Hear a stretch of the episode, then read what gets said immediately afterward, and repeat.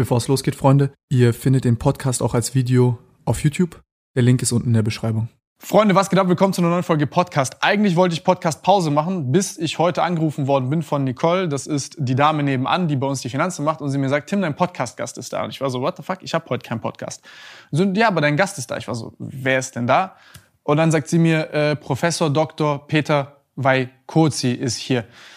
Und ich war so, oh shit. Peter ist Neurochirurg, also heißt, er operiert am Rücken und am Nervensystem. Und ähm, ja, der Podcast ist krass geworden, obwohl ich, äh, wir haben uns davor auch sehr lange unterhalten, weil er war zu früh da, das war auch sehr gechillt und haben einen sehr krassen Podcast abgedreht. Also wir reden über super viele verschiedene Sachen. Ihr habt unten wie immer die Timestamps, da könnt ihr euch die ganzen Fragen und Co. reinziehen. Ihr seht mich gerade in neuen Ola Kala Klamotten. Ähm, Im Juli kommt die neue Kollektion. Wir haben unsere Schnitte überarbeitet, wir haben äh, neue Stoffe, wir haben, also hier dieser Pulli, den ich gerade anhabe, ihr seht den, das ist äh, ein Teil aus der neuen Kollektion.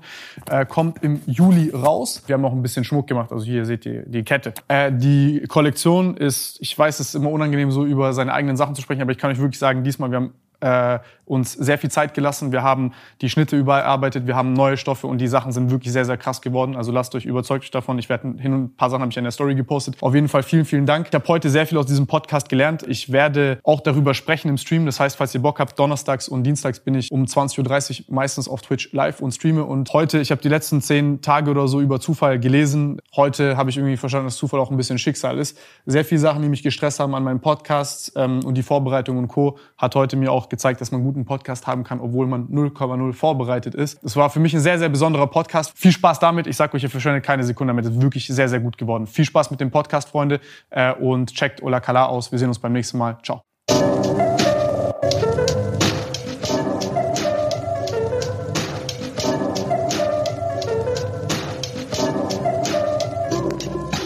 Wie ist es bei dir gelaufen? Du hast, äh, wie hast du die Entscheidung getroffen, damals Neurochirurgie zu machen? Ähm, ja, wenn ich, wenn ich die Frage bekomme, dann sind Journalisten oder Leute, die mich das fragen, sind immer, gehen immer davon aus, dass man sowas schon ganz früh weiß. Und ich habe auch teilweise ähm, Schülerinnen, die kommen zu. Äh, ich wusste das schon, als ich sechs Jahre alt war. Die, ich, ja, genau. Die sind dann 14 und die kommen vorbei und machen ein Praktikum, weil sie sagen, sie wollen das schon immer machen. Und mhm. das finden sie faszinierend. Ähm, aber das ist auf der einen Seite ist es eigentlich ganz schön, wenn man das schon weiß das entlastet einen irgendwie. Man, man, man, man struggelt doch irgendwie, was man, was man machen will und hat verschiedene Ziele und, und quält sich damit. Und ich habe mich gequält. Ich wusste es nämlich nicht. Ähm, und ich habe mich so richtig entschieden, finally, eine Woche bevor es losging.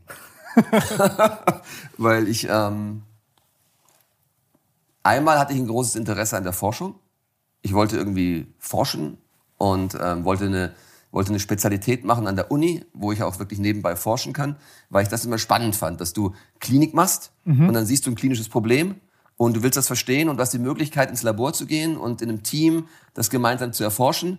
Und wenn du das dann vielleicht verstanden hast, dann hast du die Möglichkeit, das wieder zurück an den Patienten zu bringen. Gab es da irgendeine konkrete Fragestellung, die dich interessiert hat? Oder ähm, viele? Nee, das, mich, mich hat das Konzept interessiert. Ich habe ah, okay. mich für Biochemie interessiert und ähm, durch die Doktorarbeit habe ich mich dann so ein bisschen auch für, für, die, für die Tumorbiologie interessiert. Ja? Aber es wäre wahnsinnig straight gewesen, wenn ich schon so früh ein Forschungsthema gehabt hätte. Das habe ich nicht gehabt. Also mich hat einfach nur die, das Konzept fasziniert. Aber das ist ja insofern spannend, weil dieses äh, Translationale, dieses from bed to bench, from bench to bedside und umgekehrt, wird ja heute so total gehypt. Ja? Aber ja. Ähm, das fand ich damals spannend das, und deswegen war es klar, ich will an die Uni. Und dann fand ich aber auch gut, im Rahmen meiner Doktorarbeit habe ich gemerkt, dass mir das mit dem Manuellen und mit dem OP Spaß macht. Ja? Und deswegen war dann klar, es sollte irgendwas Chirurgisches sein. Und Neurochirurgie kam relativ spät. Ich wollte anfangs wollte ich irgendwas mit Transplantation, weil ich mich für Immunologie und Abstoßung interessiert habe. Krass. Oder ich wollte äh, Trauma, weil ich es irgendwie cool fand, da diese ganzen Schwerverletzten zu versorgen und da dauernd unter Adrenalin zu sein. Ja? Und ähm, dann bin ich durch Zufall, habe ich noch einen Monat während meiner Praktika Zeit gehabt, dann habe ich mal in die Neurochirurgie reingeschnuppert. Und da war ich in Amerika, da war ich in der Nähe von New York, also auf, dem anderen, auf der anderen Seite vom Fluss in New Jersey. Und da habe ich dann entdeckt, dass das mega spannend ist. Als ich das erste Mal das Gehirn gesehen habe und mit den Leuten gesprochen habe und verstanden habe, äh, wie, wie fein das ist und wie viel Hirnschmalz man da reinstecken muss, um so eine Sache zu machen. Und deswegen kam dann, als ich mich beworben habe, drei Sachen in Frage. Allgemeinchirurgie, Trauma und Neurochirurgie. Und ähm, dann habe ich mich mal für alle drei beworben. Inwiefern ist Trauma anders? Ist es Unfallchirurgie oder? Ja, genau, Unfallchirurgie so. Ja. Also dann so Da habe ich auch amerikanisch erlebt, wo du dich ums Bauch und um die Knochen und alles kümmerst und den Menschen halt komplett zusammenflickst wieder. Und da habe ich mich beworben und dann ähm, war ich ganz baff, dass ich von den sieben Bewerbungen drei Zusagen bekommen habe. Damals war ja so ein bisschen, weiß ja nicht wie jetzt. Wenn du dich jetzt bewirbst, dann nehmen dich alle mit Kusshand, wenn du kannst verhandeln als Junge. Und äh, damals war das ja. Weil du nicht Rapper da, geworden da, war, da, da, da gab es ja den AIP, also hat man eine Stelle auf drei, durch drei geteilt, dann hat man drei billige Arbeitskräfte eingestellt auf eine Stelle, Ja? weil es so viele Ärzte gab, die, die Jobs brauchten, ja. Ehrlich? Ja, gab es Ärzte, Ärztemangel oder Ärzte, nein, es gab Überschuss. Stellenmangel, äh, Bewerberüberschuss, ja. Und dann habe ich aber eine, dann habe ich äh, eins ausgeschlossen, die Traumageschichte. Und dann hatte ich noch zwei Stellen, Allgemeinchirurgie und äh, Neurochirurgie. Und dann habe ich natürlich dort vor Ort mir alles angeschaut, die Leute kennengelernt, konnte mich noch immer nicht entscheiden. Und dann, kennst du das, wenn du dann irgendwie so dich nicht entscheiden kannst und dann irgendwie in so einen Kreislauf reinkommst, dass du irgendwie so eine richtige Entscheidungsimpotenz bekommst. Du kriegst, du kriegst das nicht mehr auf die Reihe. Du Ja, weißt ja. äh, entweder man muss eine Entscheidung früh treffen, aber wenn wenn es zu lange dauert, dann, dann, dann trifft man die Entscheidung und im nächsten Moment fragst du dich, ah, vielleicht doch das andere? Ja, ja, ja. Du bist so wie paralysiert und gehemmt irgendwie. Genau. Und am Schluss, äh, Aber am, du denkst am, halt 300 Mal durch. am Höhepunkt war ich froh, wenn ich gepennt habe. Bin morgens aufgestanden und als die Frage wieder da war, ist mir erstmal schlecht geworden und ich musste erstmal kotzen gehen, ja. Aber äh, hat sich das so krass somatisiert? Wir haben gerade drüber gesprochen. Hast du, äh, du hast gekotzt deswegen? Ja, ich mir war total, mir kotzübel. Ich krieg, ich krieg Rücken- und Nackenschmerzen und so Muskelschmerzen von sowas tatsächlich. Ja, also ich bei mir ist es, wie es Ich habe versucht, somatisiert. das Problem rauszukotzen, im wahrsten Sinne des Wortes, ja. Und das Ei zu legen, mich zu entscheiden. Und in dem Moment, als es mir richtig schlecht ging, ähm, hat dann, dann mein zukünftiger Chef, das war der Professor Schmiedeck in Mannheim, äh, der mich dann, den ich schon sehr beeindruckend fand, als ich ihn das erste Mal gesehen habe, äh, rief dann an, ich merke, Sie zögern in Ihrer Entscheidung. Das ist doch das Beste, wenn jemand so kommt. Ja. Und dann habe ich gemerkt, dass ich eigentlich gar nicht mehr entscheiden sollte, will ich jetzt das eine Fach oder das andere Fach machen, sondern habe ich gelernt, komm, leg die Fächer zur Seite. Irgendwie wirst du beides gut machen, wenn die Entscheidung so schwer fällt. Ich gehe jetzt nach der Persönlichkeit. Mit welchem Menschen möchte ich die nächsten sieben oder 14 oder 20 Jahre gehen? Und weil mein Vater gerade verstorben war, so von einem Jahr davor, habe ich in dem auch so einen Vaterersatz gesehen. Und dann habe ich gesagt, nee, der Typ, der, der, der passt zu mir. Das ist mein, mein Rollenmodell, das ist mein, das soll mein Mentor sein. Und wenn er mir jetzt auch noch hinterher telefoniert, was gibt's denn Geileres, als dass ein, der, Professor, den du bewunderst, der ruft dich an und sagt, ich höre sie zögern. Oder ich merke sie zögern. Und der spürt das auch noch. Und dann habe ich den, habe ich den Vertrag, den ich schon hatte, von den anderen Stellen habe ich zerrissen und bin dann da hingegangen, innerhalb von einer Woche. Und so habe ich mich entschieden, Neurochirurgie zu machen. Ich habe mich für die Neurochirurgie nur entschieden, weil ich diesen, weil ich meinen zukünftigen Chef, Professor Schmiedeck, Peter Schmiedeck aus Mannheim, von der Persönlichkeit her so cool finde. Und deswegen bin ich überzeugt, dass es häufig sind es die Persönlichkeiten oder die Menschen, denen man begegnet, denen man folgen sollte, statt irgendwelchen anderen Motiven. Was fandest du, was fandest du so cool an ihm? Ähm, naja, er war, zu, er war schon mal meinem Vater sehr ähnlich. Okay? hat mich an ihn erinnert, ja, so von der von der Ruhe her und er war war zynisch, er war ironisch.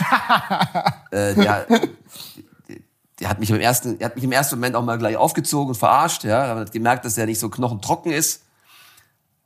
War aber auch so ein bisschen undurchsichtig, weil äh, das finde ich ja charmant, wenn du, äh, wenn man die Leute nicht gleich durchschaut, sondern man ist immer so ein bisschen unsicher, ja. Und ähm, er war fachlich toll, er war total bekannt.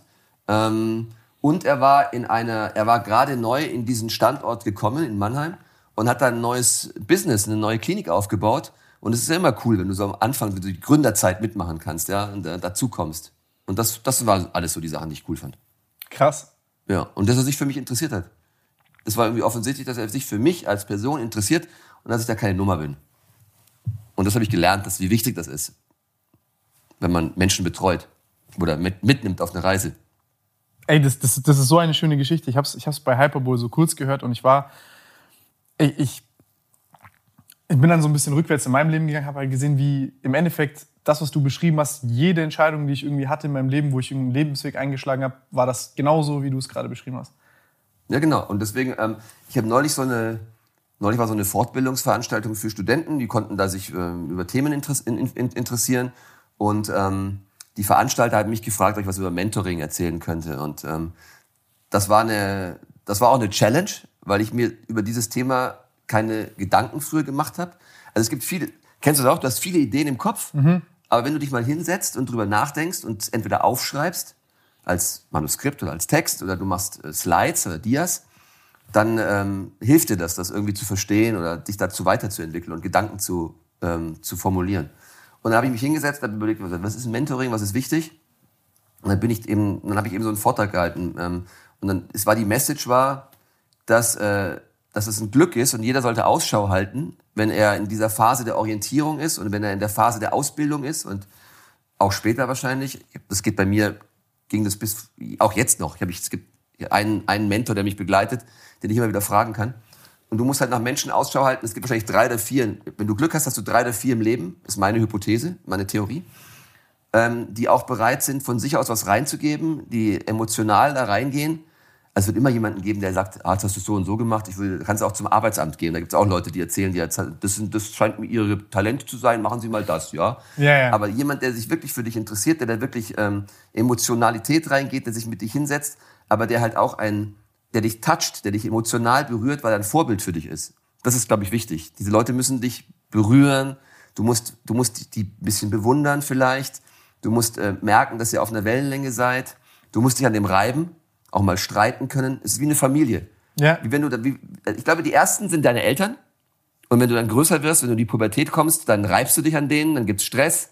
Und wenn du dann weg bist, dann, dann, dann, dann, dann liebt man sich und dann hat man ganz engen Kontakt. Und so ist, glaube ich, so ein Mentor oder eine Mentorin. Und ähm, drei bis vier, auf die sollte man Ausschau halten. Und die sind viel wichtiger als, oh, was soll ich machen, wird das mein Leben beeinflussen und so. Hm. Ich glaube, das ist relevant. Was, was heißt das für dich? Was denkst du? Ähm, also, was die Mentoren angeht, ich habe, bei mir war das mein Stiefvater. Ich habe dann hier jetzt noch den einen Kollegen, hast du gerade gesehen. Ja, der, der scheint auch, der scheint auch so eine äh, richtige Rolle zu spielen für dich und hier. Ja, genau. Für das ganze Projekt. Ja, das ist, ein, das ist, das, das, das, das, das, äh, da hast du jemanden gesehen. Und ich frage mich, also ich war da nie groß aktiv auf der Suche, sondern das ist irgendwie einfach gekommen. Ja. Und dann frage ich mich manchmal, habe ich einfach Glück gehabt in meinem Leben? Oder ähm, wie, wie würdest du das auch beschreiben? An? Also jetzt gibt es viele junge Leute hier, die sagen, ey, cool, dass ihr Mentoren gefunden habt. Wo finde ich denn einen? Oder ja. was, was kann ich als sag ich mal, Disziple, äh, als, als, als quasi wie so ein Mini-Student oder, oder wie auch immer, was, was kann ich tun, um einen zu finden? Und wie ja. siehst du das als Prof? Wie, wie kriegt man das heute hin? Ist das ein Problem? Finden Leute das? Ist das Zufall? Ist das Glück? Ja. Ähm, also ich glaube, Nummer eins ist, glaube ich, der Tüchtige hat das Glück. Also du mhm. musst schon irgendwie in dem Feld drinnen sein. Du musst schon irgendwie mit Leuten, also auf gut Deutsch, wenn du Medizinstudent bist, dann musst du äh, viele Stellen mal angeguckt haben, du musst mal in, in, verschiedene Bereiche reingestuppert haben, du musst eine Doktorarbeit machen. Und so ist es wahrscheinlich in jedem anderen Business, du musst mal Praktika gemacht haben. Also wenn du zu Hause sitzt und hoffst, dass dich dein Mentor anruft, funktioniert, glaube ich, nicht. Sondern du musst äh, rum, rum, viele, viele Bereiche gesehen haben, viele Persönlichkeiten kennengelernt haben, musst halt offen sein für die Leute. Dann muss man auch so ein bisschen Ausschau halten und auch ein bisschen sensibel sein. Ich glaube, wenn man, man kann diese Person nicht aktiv suchen und mhm. dann sagen, hier ist ein Fünfer, bist jetzt mein Mentor. Sondern ich glaube, das funktioniert nur, du, du, wenn diese Person da ist, dann wirst du es, glaube ich, erkennen. Ja? Und ähm, du musst, glaube ich, in einem Bereich unterwegs sein, der dir auch irgendwie Spaß macht. Ja?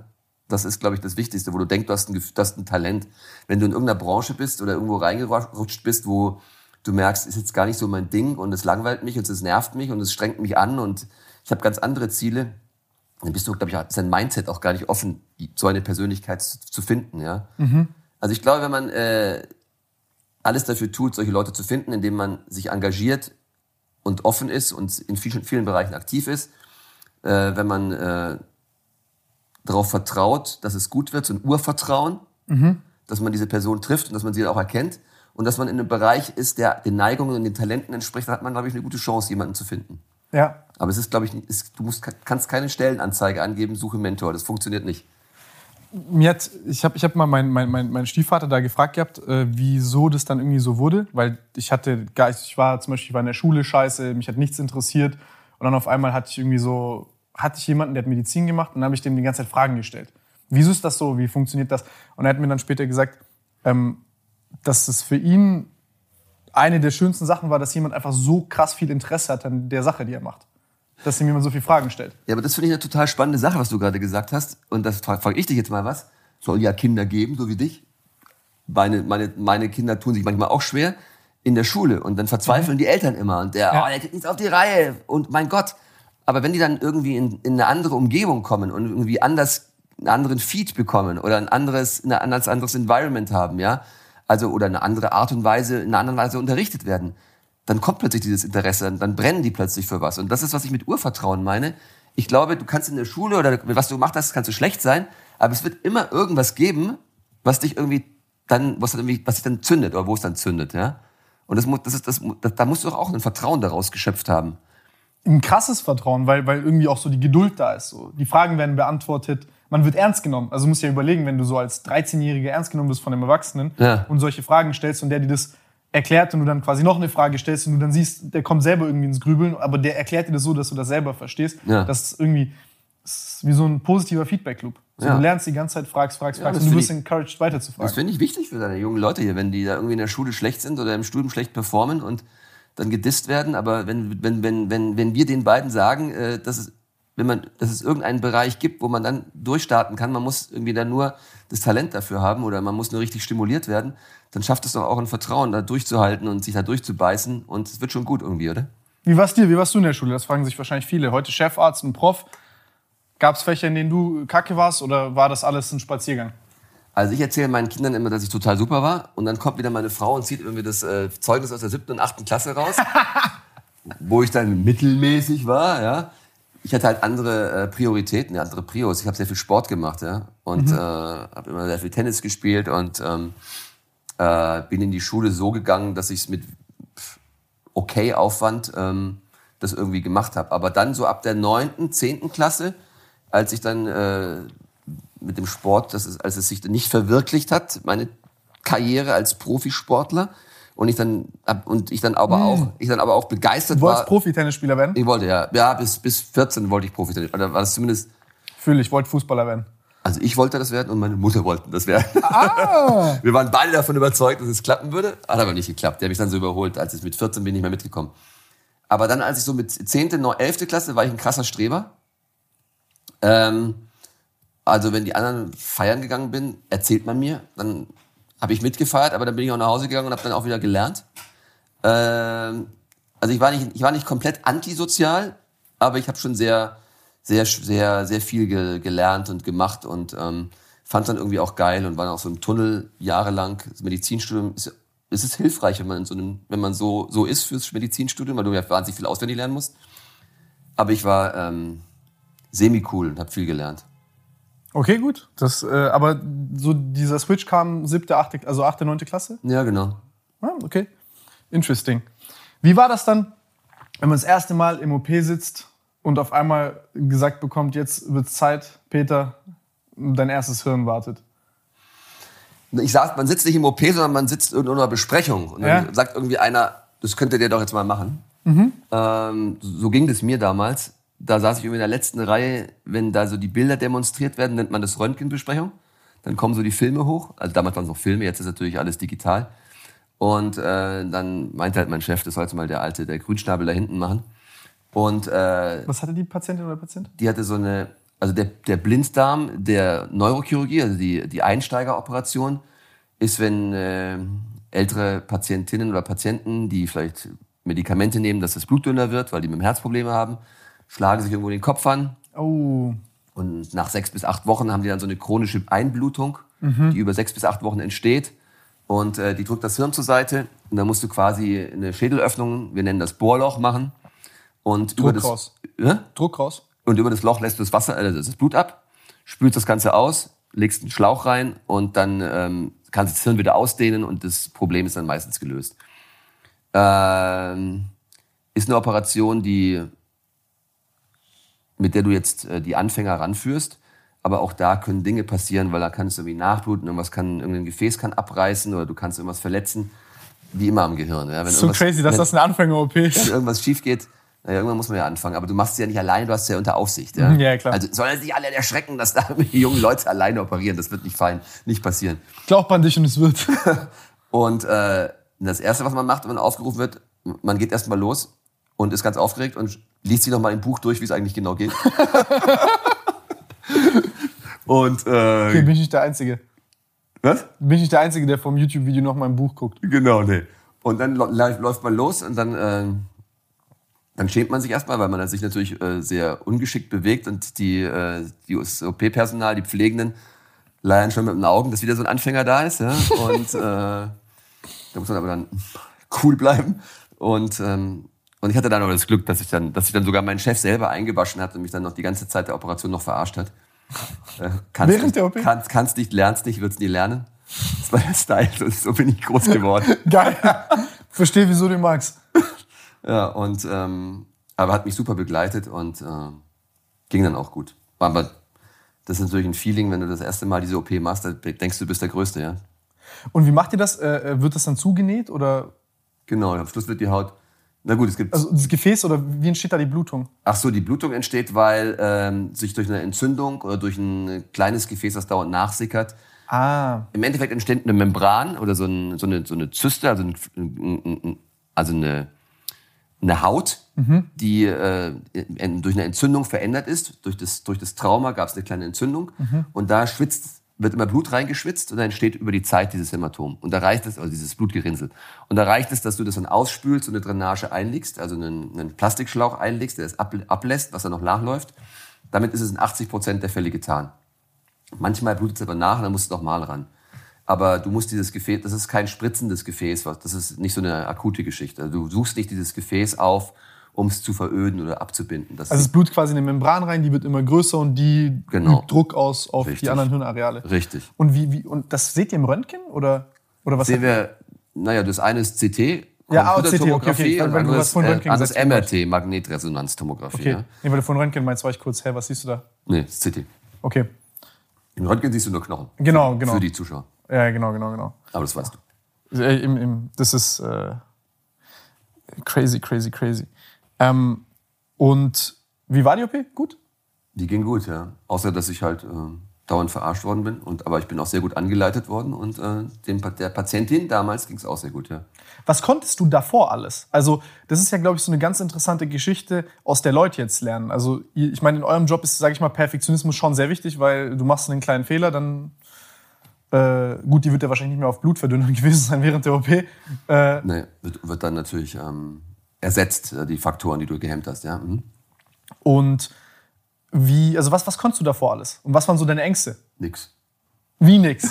Naja gut, ich meine, wenn du Medizin studierst, ist es halt sehr theoretisch. Ja. Damals war es noch theoretischer als jetzt. Das hat man ja begriffen, dass es alles sehr theoretisch ist. Jetzt versucht man es halt ein bisschen praktischer zu machen. Mhm.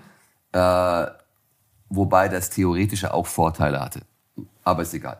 Ähm, äh, aber im Endeffekt äh, lernst du ja nur aus Büchern und schreibst Tests und kreuzt deine, deine Prüfungsfragen an. Aber du hast noch gar keine OP davor gemacht? Nö.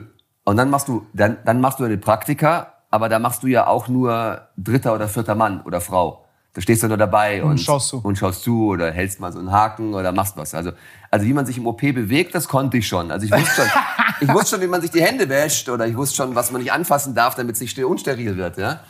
Aber äh, jetzt zu behaupten, ich hätte das schon was irgendwie operieren können, das wäre jetzt irgendwie auch übertrieben. Ja? Also ich habe ich hab das dann schon from the scratch, von Anfang an gelernt. Ja?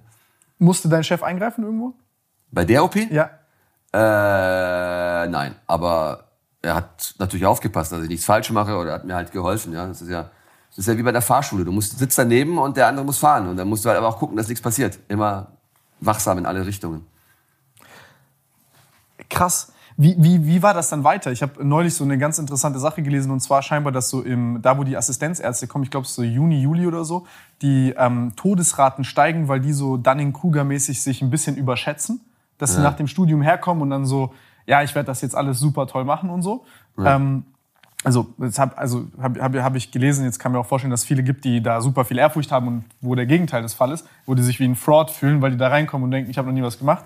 Ähm, wie war das bei dir? Also jetzt hast du deine erste OP gemacht, wie ging es dann weiter?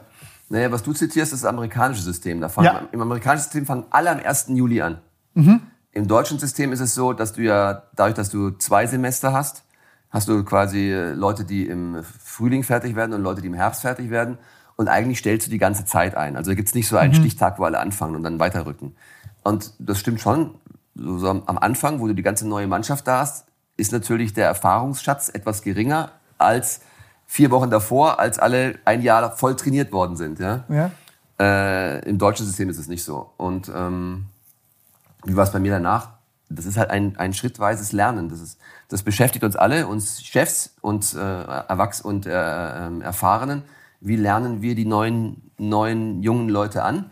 Und es geht halt nur schrittweise. Du, sie, sie, am Anfang assistieren sie, ähm, äh, dann dürfen sie selber was machen unter Aufsicht. Irgendwann ähm, machen sie es und du guckst nur noch zu und, äh, und irgendwann musst du sie halt alleine laufen lassen. Aber das ist, ähm, muss alles safe gemacht werden. Heutzutage über, denkt man über Simulatoren nach, wie beim Flugtraining. Mhm. Wie war es bei dir nach der OP? Selbstvertrauen getankt und dann ging es weiter mit so, ja, ähnlichen ist, Sachen, komplizierteren? Naja, aber das ist ein Thema. Also äh, wenn du, je jünger du bist oder je unerfahrener bist, desto ähm, euphorischer und desto arroganter bist du nach deinen ersten Erfolgen. Ja, ist das so? Naja, die, äh, also ähm, die emotionale Kurve, die geht so am Anfang. Mhm. Also du bist erstmal der Größte und gehst mit geschwellter Brust da raus. Ja. Aber dein Pektoralis, der zuckt die ganze Zeit. Das ist so. Ja, das ist so ein kleiner Tick, den ich habe. Krass! also genau so, ja. Du, es ist gut gelaufen und alle gehen, gehen mit dem fetten Pektoralis raus, ja. Und dann ähm, passiert das erste Mal was nicht so schön ist. Dann bist du erstmal total fertig, mhm. weil du es nicht erwartest. Du, du machst, diesen, du machst diesen Job ja, weil er cool ist und weil es spannend ist und weil es interessant ist, aber bist völlig unvorbereitet, wenn was eine Komplikation passiert. Und das nimmt einen ja normalerweise, wenn du normal gestrickt bist, der richtig mit. Und deswegen bist du dann ganz unten. Und Lernen, ein Teil des Lernens ist, dass du irgendwann mal lernst zu akzeptieren, dass wenn dir was gelingt, bist du kein Angeber und hältst dich mal schön, hältst mal schön den Ball flach. Mhm. Äh, und wenn etwas nicht gut geworden ist, dann bist du so ein bisschen auch darauf vorbereitet. Und wenn etwas gut geworden ist, hast du auch eine gewisse Weise eine Demut, weil du weißt, irgendwann wird mal wieder ein Dämpfer kommen, ja. Und ähm, das ist, glaube ich, ein wichtiger Teil des richtig wichtigen Lernprozesses, ja, der im Kopf stattfindet. Wie kam das bei dir? Gab es dann so eine Operation da am Anfang, wo du gesagt hast, scheiße, da bin ich überfordert oder das ist zu schwer oder kriege ich nicht hin? Oder? Nee, so man, das ist ja schon krass, wenn man in sowas reingeworfen wird und dann ist da keiner da. Ähm, was halt passiert ist, wenn du, äh, wenn du eine Operation machst und dann ist jemand dabei mhm. und dann sagt er, dann fängst du halt an, das zu machen. Und ähm, dann gibt es unterschiedliche Charaktere. Da gibt es die, der, der, Zeitpunkt ist, wann, wann gebe ich die Operation ab, weil ich sage, oh. das ist mir jetzt zu kompliziert. Mhm. Und da gibt es ja solche, die machen einfach mal weiter und der andere guckt, ja, da ist ja immer jemand dabei, der schaut. Ja, ja, ja. der sagt dann Vorsicht jetzt. Und äh, was ja total doof ist, wenn du, gibt ja so, auch so Schüchterne, du gibst es zu früh ab, dann macht er zwei Handgriffe und du denkst dir, Kacke, das hätte ich auch gekonnt, ja. Aber das ist eigentlich ganz, das ist eigentlich ganz gut, weil er hat dir nochmal gezeigt, wie man es richtig cool macht. Ja? Und ähm, äh, das ist weniger, als dass du, das, es ist weniger die Situation gewesen, dass man nicht, nicht zurechtgekommen ist, weil jemand immer da war, der geholfen hat, sondern es ist immer das Gefühl, selber zu, dagegen zu kämpfen, dass man es jetzt abgibt, weil man nicht keinen Schaden anrichten möchte, mhm. oder weil man, weil man, man schämt sich ja auch ein bisschen. Ja, ja das ist kein Fehler, man, das wollte ich gerade fragen. Nee, man schämt sich ja auch ein bisschen, man macht da rum und dann denkt ah. man sich, Kacke, jetzt gucken da alle zu und ich komme nicht zurecht und mhm. was denken die von mir und so, ja? Ist ja, ist ja schon erstaunlich, was alles so in der Birne von solchen Leuten ab, also von Leuten wie mir abgeht, wenn sie da so rum, als Anfänger, da rumoperiert haben, ja? Was, was ist das für ein Gefühl, wenn du so ein Hirn siehst? Also, was macht ihr da? Zum Beispiel bei der einen Sache habt ihr, glaube ich, äh, quasi ein Loch reingebohrt. Hattest du auch, du hast ja sicherlich auch OPs gehabt, wo man die Schädeldecke abgesägt ja. hat und das Hirn komplett sieht. Ja. Wie, wie, wie sieht das aus? Was ist das für ein Gefühl? Das muss ich mir schon, das stelle ich mir schon verrückt vor. Ja, was mich immer fasziniert hat, ist, dass das, ähm, dass das Hirn irgendwie so ein Eigenleben hat. Ja? Mhm. Also wenn du das, und das war auch, als ich die erste Operation dann damals da in New Jersey gesehen habe, als ich dann so ähm, ähm, angefixt war für die Neurochirurgie. Wenn du das Gehirn das erste Mal siehst, dann ist es für mich was immer was wahnsinnig Ästhetisches. Mhm. Ja? Also wenn du halt im, im, im Bauch-OP bist oder sowas, halt, dann, dann riecht das halt immer komisch. Ja?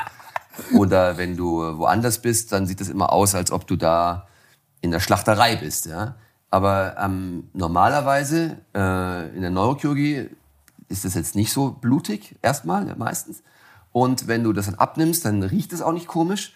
Und dann siehst du da dieses Gehirn. Und da weißt du, da ist jetzt total viel Funktion drinnen. Und man hat richtig Ehrfurcht davon. Und ähm, du weißt, dass dieses Organ jetzt irgendwie die Persönlichkeit von diesem Menschen ausmacht, ja.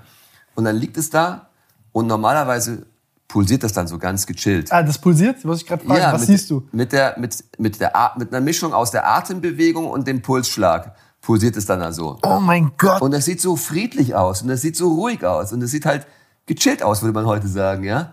Und, aber auf der anderen Seite gibt es auch, wenn da jetzt ein Trauma oder eine Blutung war, dann spricht man auf Englischen von red, äh, red and angry, dann ist das so rötlich und es ist richtig sauer und es ist richtig geschwollen, als ob einer so rot anläuft und die Backen aufbläst, ja.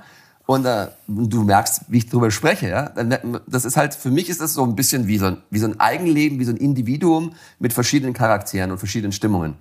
Und das, äh, das und das ist zudem noch sehr ästhetisch oder ästhetisch, weil man Ehrfurcht davon hat, was die Natur so geschaffen hat, ja, und weil es so schön aussieht. Ja. Crazy. Ich habe auch ein kleines Faible für sowas. Ich finde das ja. auch sehr schön. Hast du erzählt mal, ja? Das ist auch eine Funktion. Also dich interessieren auch so ähm, Botenstoffe im Gehirn und wie die unser Verhalten beeinflussen und sowas. Ja, also generell, also ich, find, also ich fand diese so, so Neuropsychologie als solche super interessant, weil dass du quasi, so wie du es jetzt gerade, sage ich mal, gesagt hast, ist, ähm, dass du die Psyche eines Menschen beziehungsweise verschiedene psychische Funktionen oder körperliche Funktionen verorten kannst im Hirn, ist schon verrückt. Ja.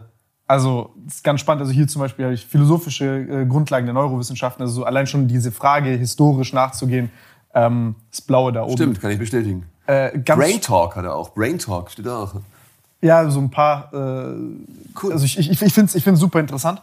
Ähm, verstehen tue ich es nicht. Ich versuche die Neuroanatomie äh, leider auch nicht. Äh, ich wünschte, ich könnte es. Aber es ist halt also für mich ist das, sage ich mal, so eine Frage, was ich spannend finden würde, ist einfach das Hirn zu verstehen. Ja. Und ich glaube, das will ja jeder irgendwie, mhm. ähm, weil das ist das Komplexste, was noch übrig geblieben ist. Ja. So ein Herz, das hat man auch nicht komplett verstanden. Aber ich glaube, die Sachen, die man im Herz nicht versteht, sind, glaube ich, eher die Abhängigkeiten zum Nervensystem. Ja. ja, aber das Herz selber ist ja nur ein Muskel. Ja, genau. Sag ich jetzt mal mit ein bisschen Arroganz. da werden jetzt da ein paar Leute kommen und sagen, Moment, Moment. Nein, das ist ja nur, ist ja nur angeteased. Nein, aber ich finde es, äh, ich, ich, ich finde das wahnsinnig interessant. Deswegen, wie, also, was, was, was gibt's da so, ich sag mal, wir hatten das ja gerade, also eine Leidenschaft, ähm, die hat ja vielleicht nicht sofort bestanden, sondern die ist dann durch die Person äh, gekommen. Aber ja. du hast ja dann auch wahrscheinlich irgendwie so ein bisschen eine Leidenschaft ähm, entwickelt durch den Job, den du gemacht hast. Ähm, was für Fragen sind dir dann so ein bisschen in den Kopf gekommen? Also du siehst ja dieses Hirn, du siehst, was für viele verschiedene, also im Endeffekt unsere Psyche ist ja auch zu einem großen Teil abhängig vom, vom, vom, vom, vom Hirn und von der Verschaltung mit dem Körper.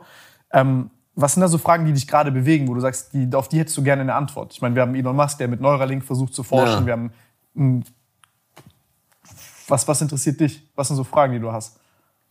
Na gut, also ich meine, die große also es, es gibt kleinere Fragen, die wir bei uns im Labor beantworten. Ja? Also da interessiert mich, äh, wie funktionieren die Gefäße im Gehirn und was ist bei einem Schlaganfall und wie kann sich das Gehirn nach einem Schlaganfall schnell erholen und wie kann man verhindern, dass Patienten an den Folgen eines Schlaganfalls versterben oder dass sie ähm, neurokognitive, also psychologische oder Verhaltensprobleme danach bekommen.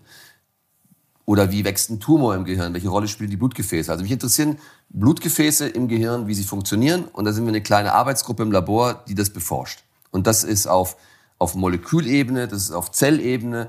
Und äh, wir machen Experimente, um das zu verstehen. Das sind die kleinen Fragestellungen, die ich spannend finde. Weil ich finde ich finde es wichtig, weil, weil Chirurgie, wenn du es lange machst, ist zu einem gewissen Grad auch ein Handwerk mhm. und ist zu einem gewissen Grad auch ein bisschen Fließbandarbeit die Arbeit, die wir machen, weil jeder Patient unterschiedlich ist und weil so viel ähm, Überlegungen notwendig sind, ist noch eine gewisse Abwechslung drinnen, aber das Moment der Kreativität ist nicht immer da. Mhm. Und das finde ich in der Forschung. Und deswegen mache ich die Forschung, ich brauche dieses kreative Moment. Ja? Wenn ich nur jeden Morgen um äh, früh aufstehe und abends nach Hause gehe und da nur die Fälle, wie wir sagen, geschrubbt habe, ja, und ähm, äh, dann wäre dann wär ich unglücklich. Ja? Mhm. Ich muss Kreativität haben, dass ich mich mit Leuten wie mit dir unterhalten kann und äh, in andere Formate reinschnuppern kann. Und genauso brauche ich die Kreativität im Job und da ist das Labor wichtig. Da kann man immer Ideen entwickeln und es ist auch geil, wenn man mal eine Frage beantwortet hat oder irgendwas entdeckt hat. Ja, das ist das eine. Aber die große Frage, die ähm, oder eine der großen Fragen, die mich auch umtreiben, ist ähm, der normale Neurochirurg ist ja eigentlich froh, wenn sein Patient nach der Operation bewegen und sprechen kann. Mhm. Also wenn wir nach der OP dann da sitzen und warten, dass der aufwacht, für uns ist das ja ein besonderer Moment. Also wenn jemand, der woanders operiert, ein Knie operiert hat, der will dann nach ein, nach ein paar Tagen wissen, wie das Knie funktioniert oder wie es jetzt im Röntgen steht. Ja? Aber der Neurochirurg, der will sofort, dass der Patient sofort aufwacht, weil er sehen will, ob er die beiden Arme heben kann und ob er sprechen kann. Weil dann weiß er, dass alles für ihn in Ordnung ist. Ja? Aber das haben alle gelernt, das ist ein bisschen oberflächlich, ja? Ähm, weil wir verstehen die Funktion des Gehirns nicht wirklich gut, jenseits von Sprache und von Motorik. Und selbst da, bei der Sprache, ist es wahrscheinlich viel komplexer, als wir denken, dass es ist. Und die große Frage, die mich umtreibt, ist, wie kommen wir von einer Medizin, die nur darauf abzielt, dass der Patient weiter bewegen kann und weiter sprechen kann, an einen Punkt, dass wir auch Emotionalität, Gedächtnis, Antriebskraft ähm, äh, und was uns alles so, was, was uns ausmacht, Persönlichkeit, dass man das auch erhalten kann und trotzdem im, im, im Gehirn operieren kann. Und dazu musst du es erstmal verstehen. Ah, also du sagst quasi, ähm, dass Bewe also Motorik und, und, und Sprache beispielsweise nicht die einzigen Marker sind für eine erfolgreiche OP, Würdest du sagen, dass du, wenn du jetzt eine Gehirnoperation hast ja. und noch bewegen und sprechen kannst, würdest du dann sagen, dass der Rest auch funktioniert? Oder, Nein, genau, oder wäre es dir genau. egal? Nö. Nee, aber zum Beispiel so, keine Ahnung, ich weiß nicht, wie nennst du das, anterograde Amnesie, wenn er quasi mit zukünftigen Ereignissen, die nicht mehr ja, richtig genau. konsolidieren kann im Gedächtnis. Richtig. Das könntest du jetzt zum Beispiel jetzt schwer testen, in dem ja, genau. zehn Minuten, nachdem du aufwachst. Ja, aber, aber zum Beispiel, was, was bringt mir das, wenn der bewegen kann und sprechen kann, aber nicht mehr in seinem Job zurück kann, weil genau. er nicht mehr belastbar ist oder weil er äh, nicht mehr in der Lage ist, Dinge zu planen oder zu priorisieren. Ja? Also wenn du in deinem täglichen Leben sagst, ja, äh, ich bringe jetzt erstmal die Wäsche weg, äh, danach mhm. gehe ich zum Bäcker, dann wasche ich mein Auto und auf dem Rückweg hole ich mein Kind von der Schule ab.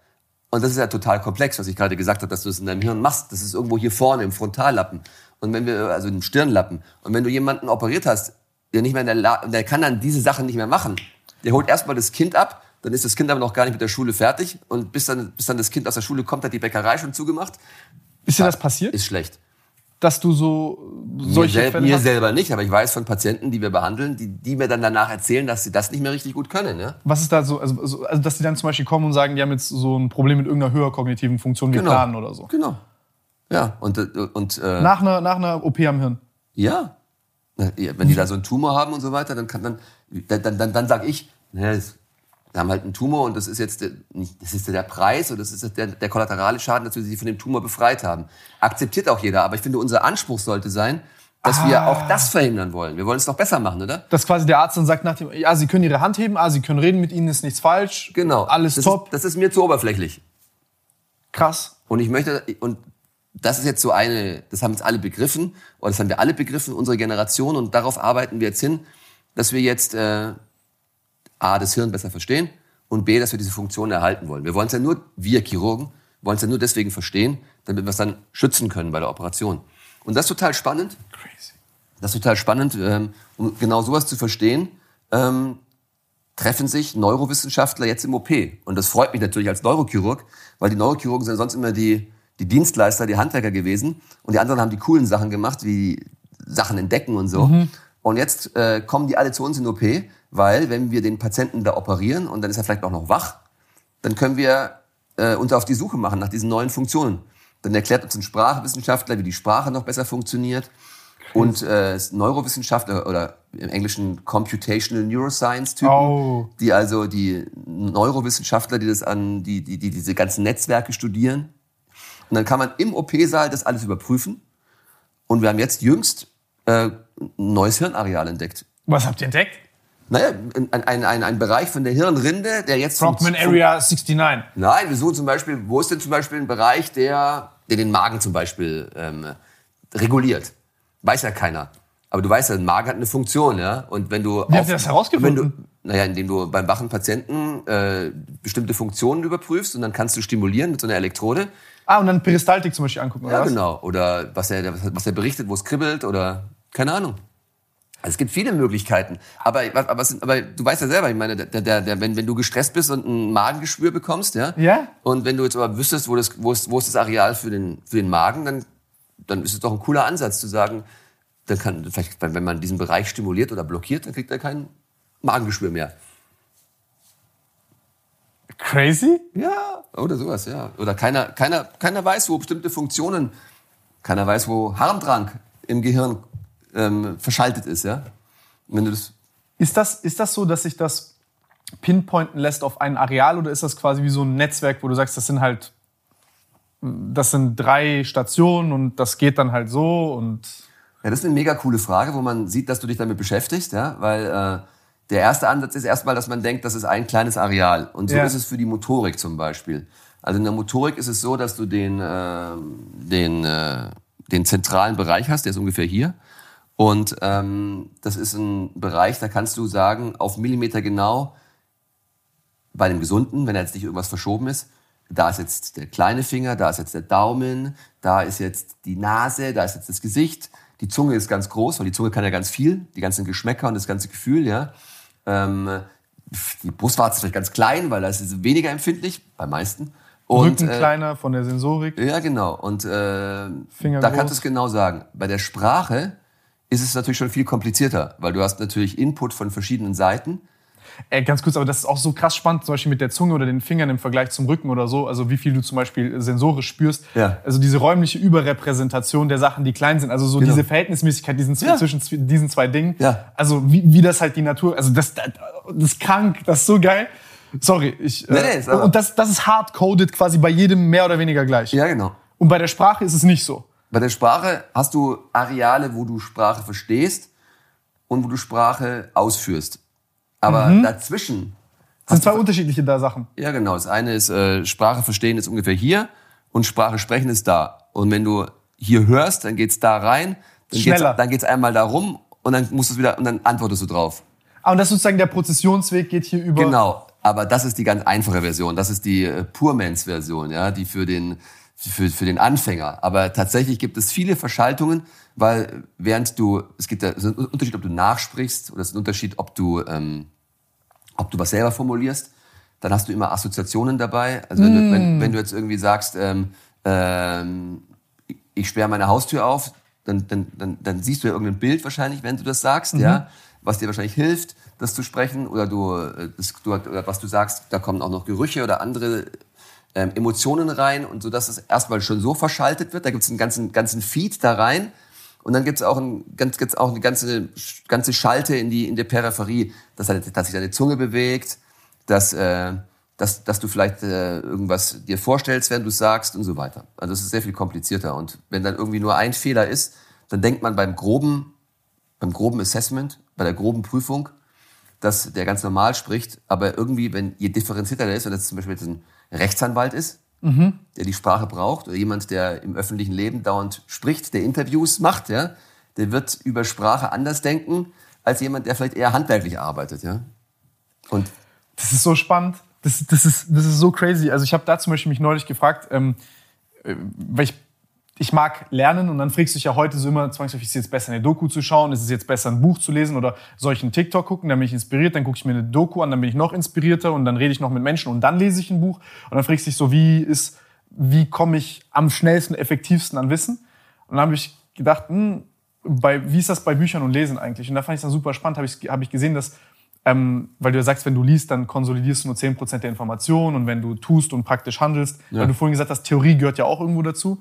Das würde mich auch interessieren, wieso du, das hast du angehört, als würdest du das kritisieren, dass vielleicht auch man Theorie vielleicht unterbewertet. Weiß ich nicht, was du da vorhin gemeint hast. Ah ja, ja okay, kann ich noch sagen. Mhm. Das, das würde mich interessieren. Ähm, und da haben die dann äh, quasi gesagt, dass, dass äh, je mehr du liest, dass du besser darin bist, sage ich mal, erstmal, die, also das, das Wort Verständnis eine Sache, aber dass quasi sehr gute Leser ähm, sehr schnell visuell das prozessieren. Ja. Also sozusagen das Gelesene, das, das Gelesene wird, wird sehr schnell zu Bildern und, und, und zu so einem, sag ich mal, zu so einem kleinen Kopfkino. Ja. Und äh, kann aber nicht jeder. Kann das nicht jeder? Nö. Nein? Nein. Ja, deswegen gibt es ja unterschiedliche Lerntypen. Es gibt ja Leute, die lernen gut, wenn sie lesen. Es gibt Leute, die lernen gut, wenn man es ihnen erzählt. Es gibt Leute, die lernen gut, wenn sie das irgendwie mit Bildern sehen. Mhm. Meine Vermutung ist, die, die Bilder sehen müssen, sind wahrscheinlich die, die Schwierigkeiten haben, das Gelesene für ah. sich selber in ein Bild zu bringen. Ja? Ah, okay. Okay, okay, okay. Ähm, interessant. Wieso hast du das Theoretische da gerade äh, vorhin? Naja, das ist eine Diskussion, die halt äh, unter Pädagogen halt abgeht oder, oder uns, unter uns allen, die sich Gedanken machen, wie man was beibringt. Ähm, auf der einen Seite hast du ein theoretisches Studium, wo du halt nur über den Büchern sitzt mhm. und wo dir halt das Praktische halt fehlt. Ja? Du hast halt noch niemanden angefasst und äh, ähm, es ist schwierig, äh, die Biochemie oder die Physik zu lernen, wenn du nicht den Praxisbezug hast. Ja? Das war aber für mich ganz gut, weil ich die Theorie, weil ich es akademischer fand. Ähm, du hast halt, es war sehr war theoretisch, okay. Du hast es gelernt in die Tiefe, hast auch sehr viel Überflüssiges gelernt, aber hast vielleicht auch so ein Studium Generale gemacht. Ja? Mhm. Und ich persönlich musste nicht dauernd in irgendwelchen Praktika sitzen, sondern ich konnte auch in meiner, meiner Doktorarbeit ins Labor gehen und mich einfach mal für ein Jahr ins Labor verziehen, mhm. während ich das alles theoretisch nachlernen konnte nebenbei. Ich musste also nicht, du bist, man ist nicht in die Vorlesung gegangen. Und es gab nicht wenig, es gab nicht viele Praktika, sondern es war alles theoretisch. Du konntest es theoretisch, theoretisch konntest du es auch zu Hause lernen, aus dem Buch. Mhm. Das andere, wenn du sagst, du machst es praktischer, wird es halt verschulter. Mhm. Jetzt Anwesenheitskontrollen, mhm. das ist alles sehr praktisch und alles mit Kleingruppen. Da fällt auf, wenn du nicht da bist. Ähm, dieser ganze, dieses ganze fundierte Wissen in der Tiefe geht verloren, weil, die, weil, weil viele Leute sagen, das ist gar nicht wichtig, das braucht man später nicht. Solange du es anwenden kannst, reicht. Man, wir können diskutieren, was besser ist und keiner weiß es genau. Mhm. Und deswegen ist es gut, dass es diese verschiedenen Konzepte gibt und die werden auch so ein bisschen getestet gegeneinander. Damals war es aber theoretischer und das fand ich nicht schlecht. Okay, interessant. Aber natürlich, wenn du Chirurgie machen möchtest, dann muss es immer praktisch werden, ist ja logisch. Krass, also spannend. Nee, weil normalerweise man ja immer sagt, okay, die Praxis ist unterbetont und aber äh, interessant jetzt, was rauskommt, wird wahrscheinlich beides seine Vor- und Nachteile haben und dann ja. kann man mal gucken, was passiert. Ähm, wir waren gerade beim, wir waren beim Hirn und bei, bei, bei, der, bei, bei Sprache, Verständnis ja. und Sprechen. Was hatten wir da noch? Genau, du, du warst davor bei ähm, motorische Sachen oder sensorische Sachen sind quasi. Du hast mich gefragt, ob man alles pinpointen kann. Genau. Und ich habe hab gesagt, dass es ähm, auch Bahnen gibt und dass es viele Bahnen gibt. Und je komplexer die Funktion ist, desto weniger kannst du es pinpointen und desto, desto wichtiger sind die Bahnen. Aber viele Bahnen, das haben wir auch gelernt, bedeutet, dass es halt redundant ist häufig. Das gibt uns als Chirurgen wieder die Chance, mal ein paar Bahnen zu opfern, weil wir andere Bahnen zu übernehmen können. Und äh, die Fähigkeit, dass das Gehirn Funktion wieder erlernt oder übernimmt, ist die Plastizität. Und das, machst, das kannst du dann stimulieren durch Reha oder durch bestimmte Übungen. Ähm, und wenn du äh, die Schaltzentrale, du musst es kannst dir vorstellen wie so ein Telefonnetzwerk, ja, mhm. Tele also altmodisches Telefon mit Telefon und Kabel, ja. Und wenn du wenn, wenn du das Kabel durch, durchhackst, das, hast du manchmal einen ähnlichen Effekt, wie wenn das Telefon selber kaputt ist. Aber es gibt auch Systeme, wo du viele Kabel, viele Netzwerke hast. Und äh, manchmal, manchmal ist jeder, jedes Netzwerk, jeder, jeder Trakt wichtig. Manchmal ergänzen die sich und du kannst ähm, Funktionen, hast eine Reserve, damit du was neu mhm. lernen kannst. Mhm. Ja, genau, das, das, verändert sich ja auch immer. Das ist, diese Neuroplastizität ist an sich auch gerade spannend. Ich muss gerade aufpassen, wo ich jetzt, wo, wo ich jetzt hier weitermache. Ich habe eine Sache, die du zum Beispiel gesagt hast, war diese Out-of-Body-Experience von dem ähm, von, von einem Kollegen, der eine Frau operiert hat und die, äh, kannst du vielleicht mal kurz erzählen, wo er sie ins künstliche Koma versetzt hat mhm. und die Frau klinisch tot war. Ja, genau. Ja, ich habe ja dieses Buch geschrieben und ähm, ähm, Kopfarbeit und die Frage ist immer, wie fängt man so ein, wie fängt man so Was ich mir heute kaufen gehe? Was du dir heute kaufen gehst, genau. Was ihr euch alle kaufen geht heute. Ähm, ich mach keinen Spaß. Wenn ihr es ja mögt. Wirst sehen, ich schreibe schreib dir, wenn ich es dann äh, auf Lunge inhaliert habe danach. Okay. Okay, du kannst aber auch schreiben, wenn du es nicht gut fandest. Aber, ähm, ja. aber die Geschichte, ich habe mich überfragt, wie fängt, wie fängt man damit an mit dem Buch? Weil ich bin ja kein Autor. Für mich war das ja auch wieder ein Lernprozess. Mhm. Und ähm, ich glaube, man ver, ver, verbringt schon die meiste Zeit, wie fängt man an? Ist immer komisch, dass man immer darüber anfängt, darüber nachdenkt, wie man anfängt, ja. Mhm. Na gut, auf jeden Fall habe ich dann gedacht, ich äh, mache jetzt mal die Geschichte, die mich damals auch berührt hat, ja. Weil äh, dieser Chef, von dem wir vorher gesprochen haben, der mich dann so begleitet hat und der mein, mein Vatersatz war, hat mir relativ frühzeitig ein Buch gegeben von einem ganz tollen Neurochirurgen, der in Amerika war, ähm, der damals in Phoenix war. Spätzler hieß der und das war der Freund von meinem Chef, der Schmiedek hieß. Und die beiden waren Buddies und der, über den ist ein Buch geschrieben worden, wo er seine Fälle beschrieben hat, wo die Fälle beschrieben wurden. Und ein Fall, da erinnere ich mich noch, da habe ich das Buch gelesen, dann habe ich den Fall gelesen und dann habe ich mir gedacht, what a shit. Ist das cool? So, solche coolen Sachen und so eine coole Haltung, die möchte ich auch haben. Das möchte ich lernen. Und äh, das ist eine Geschichte, wo der eine Operation gemacht hat, oder er war bekannt für Operationen, wo der ein ganz komplexes Aneurysma, also ein Aneurysma ist so eine Gefäßmissbildung. Und wenn man die nicht behandelt, dann können die platzen und die Patienten können wegen der Blutung sterben. Also wie so eine Blase im Gefäß. Genau. Oder. Genau. Und die, waren, die war so groß und an so einer komplizierten Stelle, dass man nicht einfach hingehen konnte und die zubinden konnte, sondern man musste eine sehr schwierige und komplizierte Operation machen, wo man auch teilweise Gefäße vorübergehend verschließen musste. Und das weißt du wahrscheinlich, das Gehirn toleriert nur zu einem ganz kleinen Grad, wenn es mit Blut nicht richtig versorgt wird. Ja? Also wenn du überall alle Gefäße zumachen würdest, wird es fünf Minuten dauern und du würdest überall Schlaganfälle bekommen und würdest nicht mehr richtig aufwachen. Wieso ist das aber eigentlich so? Naja, weil das Gehirn äh, so, stoffwechselintensiv. so stoffwechselintensiv ist, genau. Und ähm, du, kannst es, du kannst ein kleines Gefäß mal zumachen, dann können die anderen das ersetzen. Aber wenn alle Gefäße zugehen, dann hast du nicht viel Zeit. Ähm, Krass. Und wenn jemand ertrinkt, oder weißt du sehr, und, und zum Beispiel, zum Beispiel, wenn jemand ertrinkt, weil ich es gerade sage, ähm, Kälte, mhm. runterkühlen. Also du kennst diese Fälle, die im Eiswasser ertrinken und dann nach plötzlich nach 45 Minuten wieder, wieder reanimiert werden. Warum ist es so? Weil die Kälte den Stoffwechsel im Gehirn gesenkt hat. Oder Tiere, die im Winterschlaf sind, brauchen ganz wenig Energie, weil die sich so runterkühlen. Und das hat er auch gemacht. Damit er mehr Zeit, für, am, Zeit bekommt am Gehirn, hat er seine Patienten auf 20 Grad, 24 Grad runtergekühlt und hat das Herz stehen lassen. Also er hat das Herz stehen lassen und damit er mehr Zeit hat, wurden die, keine Leute, Schäden davon. wurden die Leute runtergekühlt. Und dann waren die quasi für 45 Minuten tot. Denn was ist die Definition von tot? Dass keine Durchblutung mehr im Gehirn ist. Das ist der Hirntod, ja. Und dann waren die quasi im künstlichen Tod. Und dann hat man die wieder, hat man die Maschine wieder angeschmissen, dann hat die wieder warm werden lassen und dann haben sie meisten, es, es war schon eine sehr riskante Geschichte. Da ist auch schon ziemlich viel nicht gelungen. Ja? Aber nur kurz eine Zwischenfrage. Ich weiß, das ist jetzt nicht der Punkt, auf den wir hinaus wollen, aber wieso, also ich, ich senke quasi die Stoffwechselintensität, aber wieso habe ich dann zum Beispiel keinen Infarkt oder, oder einen Schlaganfall, wenn es, es blutet ja trotzdem, oder nicht? Nee, also ein Schlaganfall kann ja sowohl, kann, du kannst einen Schlaganfall haben, weil du zu wenig Blut hast. Mhm. Das ist die häufigste Form. Mhm. Und du kannst einen Schlaganfall haben, weil es irgendwo reinblutet. Mhm. Eines ist der blutige, das andere ist der Sauerstoffmangel-Schlaganfall. Mhm. Und wenn du keine Durchblutung hast, dann hast du einen Sauerstoffmangel. Mhm. Und wenn die Hirnzellen äh, in ihrem Stoffwechsel, in ihrer Aktivität runterge, also quasi schlafen, verbrauchen sie weniger Sauerstoff okay. und haben längere Zeit mit der Reserve, die sie haben, auszukommen. Okay. Also auf gut Deutsch, die können länger die Luft anhalten. Okay.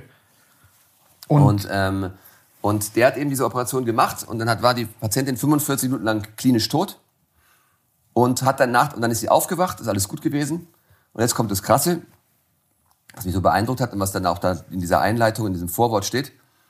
Die hat dann eben berichtet, dass sie aus dem dass sie gespürt hat, dass sie aus dem Körper raus ist und irgendwo da oben in der Ecke gesessen hat. Und dann haben alle gesagt, ja, schon recht. Weil mhm. der, normale, der normale Chirurg glaubt es jetzt eigentlich nicht so sehr, dass das möglich ist. Ja. Und wie war es? Noch zwei Jokes und. Genau, und dann hat sie aber Dinge erzählt, die passiert sind, die sonst kein anderer wissen konnte. Was hat sie erzählt? Naja, wie die Leute gesprochen haben. Ich weiß nicht genau, aber über Gespräche, Inhalte wusste sie Bescheid.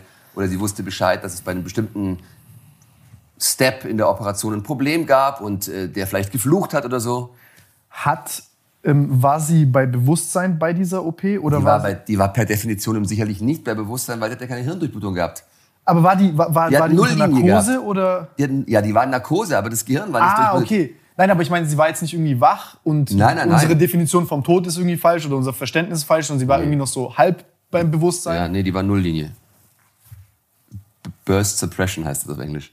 Äh, und was ist Tiefste das? Form des Komas. Also man macht okay. so viele Schlafmittel, dass das Gehirn auch plattgelegt wird. Also man kühlt nicht nur runter, sondern man legt das Gehirn auch richtig schlafend, sodass es wirklich im, im Tiefschlaf ist. Und und dann hat sie halt beschrieben, dass sie danach, als sie wieder aufgewacht ist, ist sie wieder zurück. In den Körper. Und das hat sie danach auch noch erzählt und hat noch 17 Jahre gelebt, oder 17 glaube ich, ja. Und ähm, das hat natürlich auch einen gewissen Medienhype ergeben, weil das ist schon eine coole Geschichte irgendwie.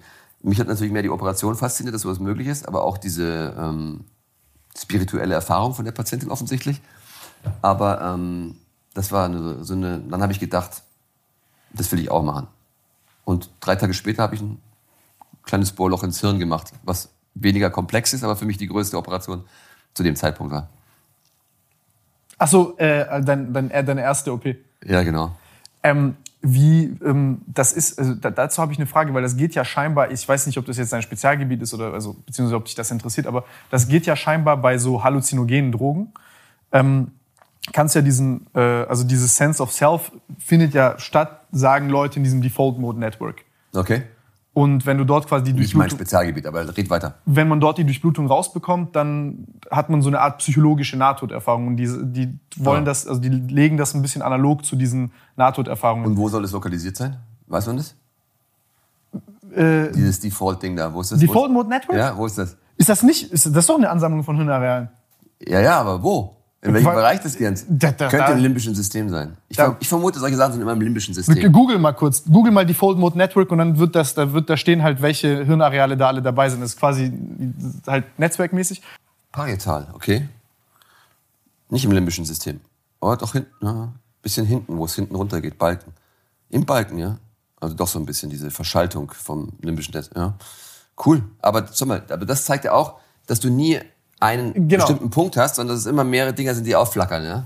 Ja, das ist genauso hier, hier so präfrontale Cortex, Para, äh, Cuneus, Gyrus, Cinguli. Genau, der präfrontale Kortex ist auch das Ding, wo wir über die Planung gesprochen haben, ne? Das ist auch da. Ist ja gerade, sage ich mal, das gehypteste Ding, weil man sagt, nur wir Menschen haben den. Ja. Ähm, krass, also das und, und bei diesen Out-of-Body-Experiences, hattest du sowas mal bei deinen Patienten oder so, dass Nee, jemand. hat mir keiner beschrieben. Keiner? Aber du hast auch noch nie Leute runtergekühlt, das ist jetzt nicht dein Stil. Muss Oder man nicht mehr. Wir haben die Operation so ein bisschen verändert und machen jetzt andere Strategien. Was macht ihr jetzt, damit ihr das. Oh, wir legen jetzt, also da war die Strategie, dieses Aneurysma mit solchen Clips, mit solchen Mini-Wäscheklammern halt so ab, abzuklippen. Ja? Ja, das machen wir äh, jetzt bei solchen großen Dingern nicht mehr. Jetzt machen wir einen Bypass. Jetzt würden wir ein Gefäß legen, vom Hals zum Kopf da hoch. Und dann würde dieses Gefäß dafür sorgen, dass weiter Blut fließt. Ihr macht vom Hals ins Hirn Bypass. Ja, genau. Nehmen wir dann entweder- Was? nehmen wir die Arterie aus dem Arm oder das Beinarterie. Ehrlich? Ja. What the fuck? Das ist ja verrückt. Das ist echt verrückt. Ey, crazy, crazy. Aber das sind mitunter die kompliziertesten Operationen oder aber auch die spannendsten. Also insofern habe ich es, äh, ist es schon auch, es, äh, hat sich auch immer gerührt, dass ich dann quasi viele Jahre später die gleichen Sachen behandle wie der, wie der Typ in dem Buch und ähm, ich das insofern dieses Ziel zumindest mal erreicht habe oder dieses, oder dieses Privileg habe, das machen zu dürfen. so ein Handwerk hängt ja auch stark davon ab, welche Werkzeuge du hast. Ja. Was, wie hat sich das in, in, in, im Laufe deines Lebens verändert? Weil es gibt ja so, ich sag mal, äh, gab ja auch die Lobotomie mal eine Zeit lang. Ja, schön. Bei, bei, Schön. In eurer Profession. Schöne Zeit der deutschen Geschichte. Und ähm, ich meine, du hast ja gerade auch schon gesagt, es gibt viele Kollateralschäden. Zu gucken, kann der Patient sprechen und kann er sich bewegen, ist nicht gut genug, Ja. ähm, um eine gute, eine gute Operation als solche auch zu beurteilen. Und es wird ja immer so sein, dass wir sagen, yo, keine Ahnung, der, der Fernseher von vor zehn Jahren ist scheiße gegenüber heute. Wie ist das, wie ist das bei dir? Und wie verstehst du dort deinen Job? Weil äh, wir sehen ja die Ärzte ein bisschen als Götter in Weiß, die unfehlbar sind, die alles wissen. Und ich habe auch, muss ich sagen, viele Ärzte kennengelernt im Laufe meines Lebens, wo ich ähm, einfach die Erfahrung gemacht habe, dass man sich ein bisschen etwas darauf einbildet. Hochintelligente Leute, die aber nicht umdenken, die quasi nicht sagen, ich muss weiter lesen, mich weiter bilden und vielleicht gibt es morgen einen neuen Erkenntnisgewinn. Ja. Also zwischen 1950 bis 2000 hatten wir denselben Erkenntnisgewinn, wie wir den jetzt haben in der Medizin über anderthalb Jahre oder so. Also das, wie kommst du dem hinterher? Wie verstehst du deine Rolle und ähm, welche Rolle spielt für dich dieses Weiterlernen, neue, neue Methoden ausprobieren, neu, neue Werkzeuge ausprobieren und welche Hoffnung siehst du in dem Ganzen? Na, deine Frage sind ja zwei Teile. Deine Frage Ja. ist einmal, äh, welche Rolle spielt Innovation? Und äh, finde ich das wichtig? Und die zweite Frage ist, ähm, äh, bin ich ein arroganter Arsch, der sich was drauf einbildet, was ich mache? Oder gibt es da so eine gewisse Fehlerkultur oder so eine, bisschen, so eine gewisse Introspektion, dass man sagt, ähm, wir müssen uns weiterentwickeln und wir sind doch fehlbar vielleicht? Ja? Also jetzt erstmal zu der einen Frage mit der Innovation. Ähm, ja, aber das ist genau das, äh, mein, meine Hauptaufgabe oder mein Hauptinteresse. Deswegen bin ich so gerne an der Uni. Ähm, und die Charité ist ein super Platz in Berlin, weil dort so viele kluge Köpfe sind und so viele ähm, verschieden denkende Disziplinen. Wenn du die alle an einem Ort zusammenbringst, dann ist es so ein richtiger, so ein richtiger ähm, ähm, Hochdruck-Kochtopf. Ja, da können ganz tolle Sachen entstehen. Ja, so, pff, So ein Powerhouse ist das, ja.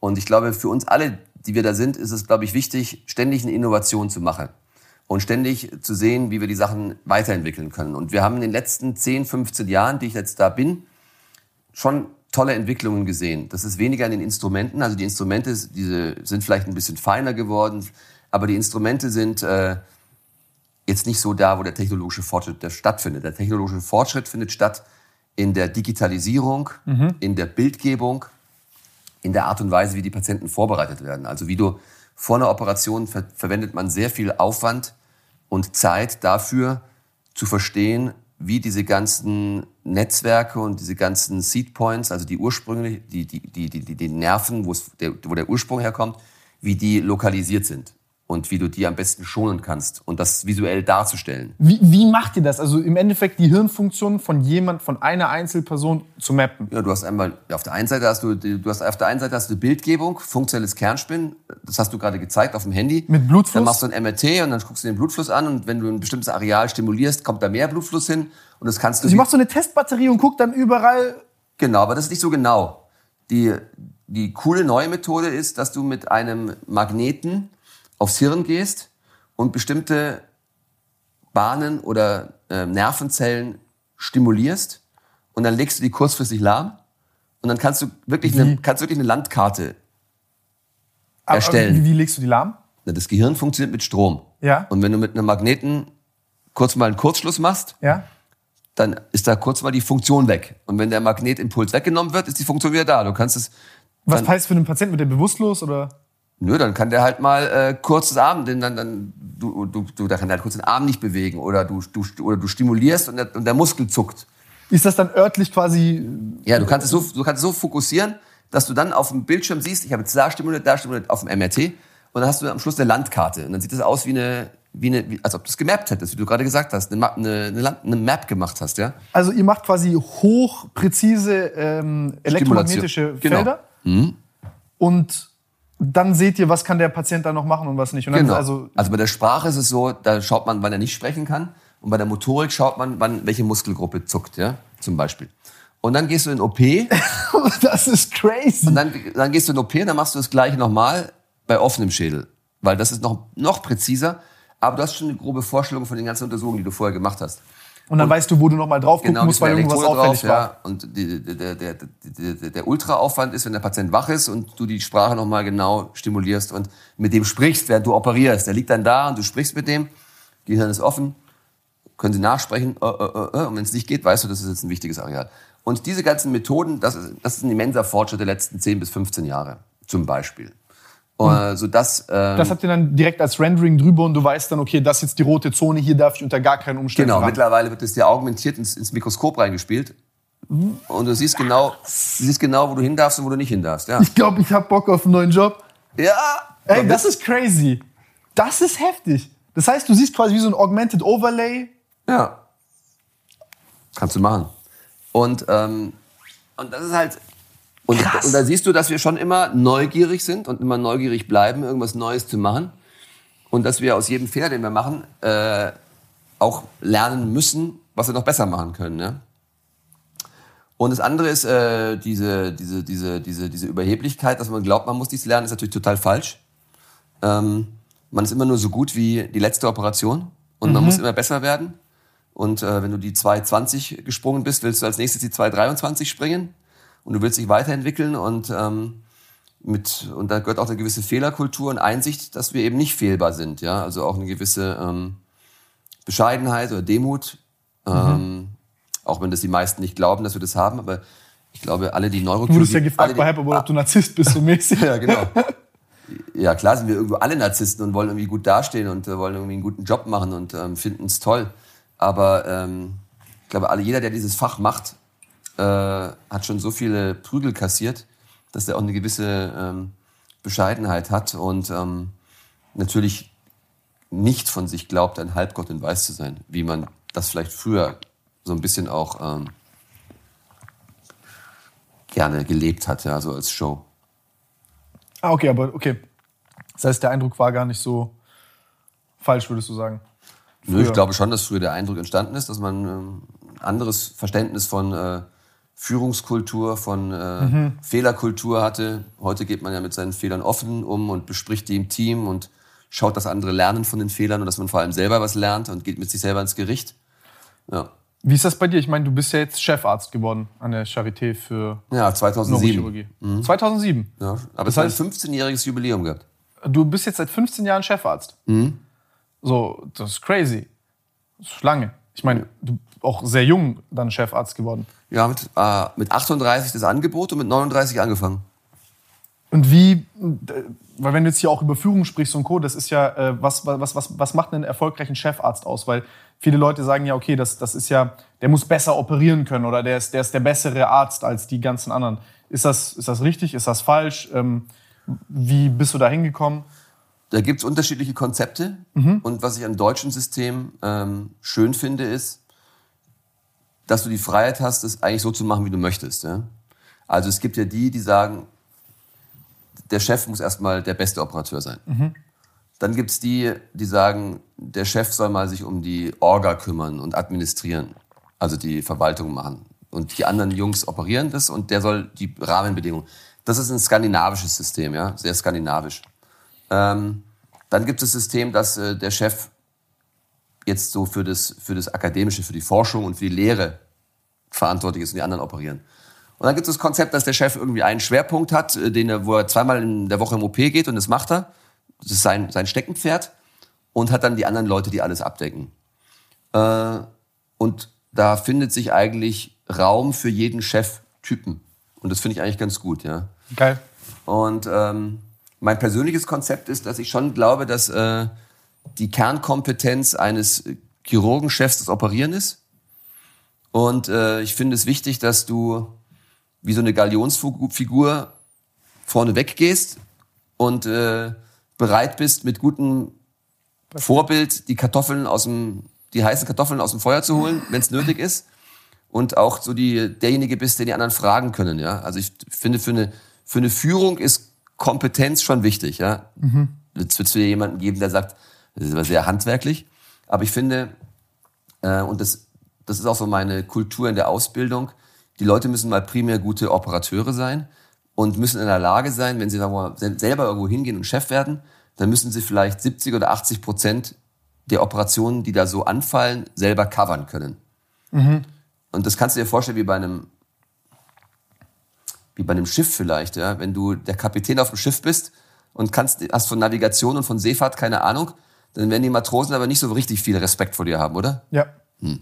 Oder ähm, wenn du Dirigent bist und äh, bist jetzt nicht irgendwie so wahnsinnig musisch begabt und kannst vielleicht nicht noch ein bisschen Klavier spielen oder kennst die Noten nicht gut, dann werden die anderen auch keinen Respekt haben.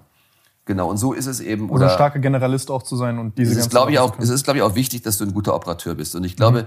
viele Beispiele, wo man nach anderen Kriterien die Chefs ausgewählt hat und gesagt hat, das ist jetzt mal nicht wichtig, dass er operieren kann, ähm, ist wichtig, dass er Buchhaltung kann? Ja, weil das gibt, gibt, ja auch die Strategie. Aber wenn dann die ganzen Leute weglaufen, ja, das, das, das ist ja eine Folge, finde ich. Dann ist der Typ alleine. Weil dann musst du, ich meine, wie willst du einen Dialog führen, wenn der eine, also das sind ja unterschiedliche Konzepte, die aufeinander prallen. Genau. Und wie willst du, wie willst du neue Leute ausbilden, wenn du selber nicht kannst? Und ja. äh, du musst ja auch irgendwie, du musst ja auch irgendwie für die Qualitätssicherung musst du ja auch irgendwie verstehen, ob das jetzt gut war oder nicht gut war, was die gemacht haben. Das ist jetzt nicht, das ist jetzt mein Konzept. So läuft's ja. bei mir. Und das ist meine Art. Und deswegen denke ich, ähm, schon wichtig, dass man operieren kann als, als, als Chef.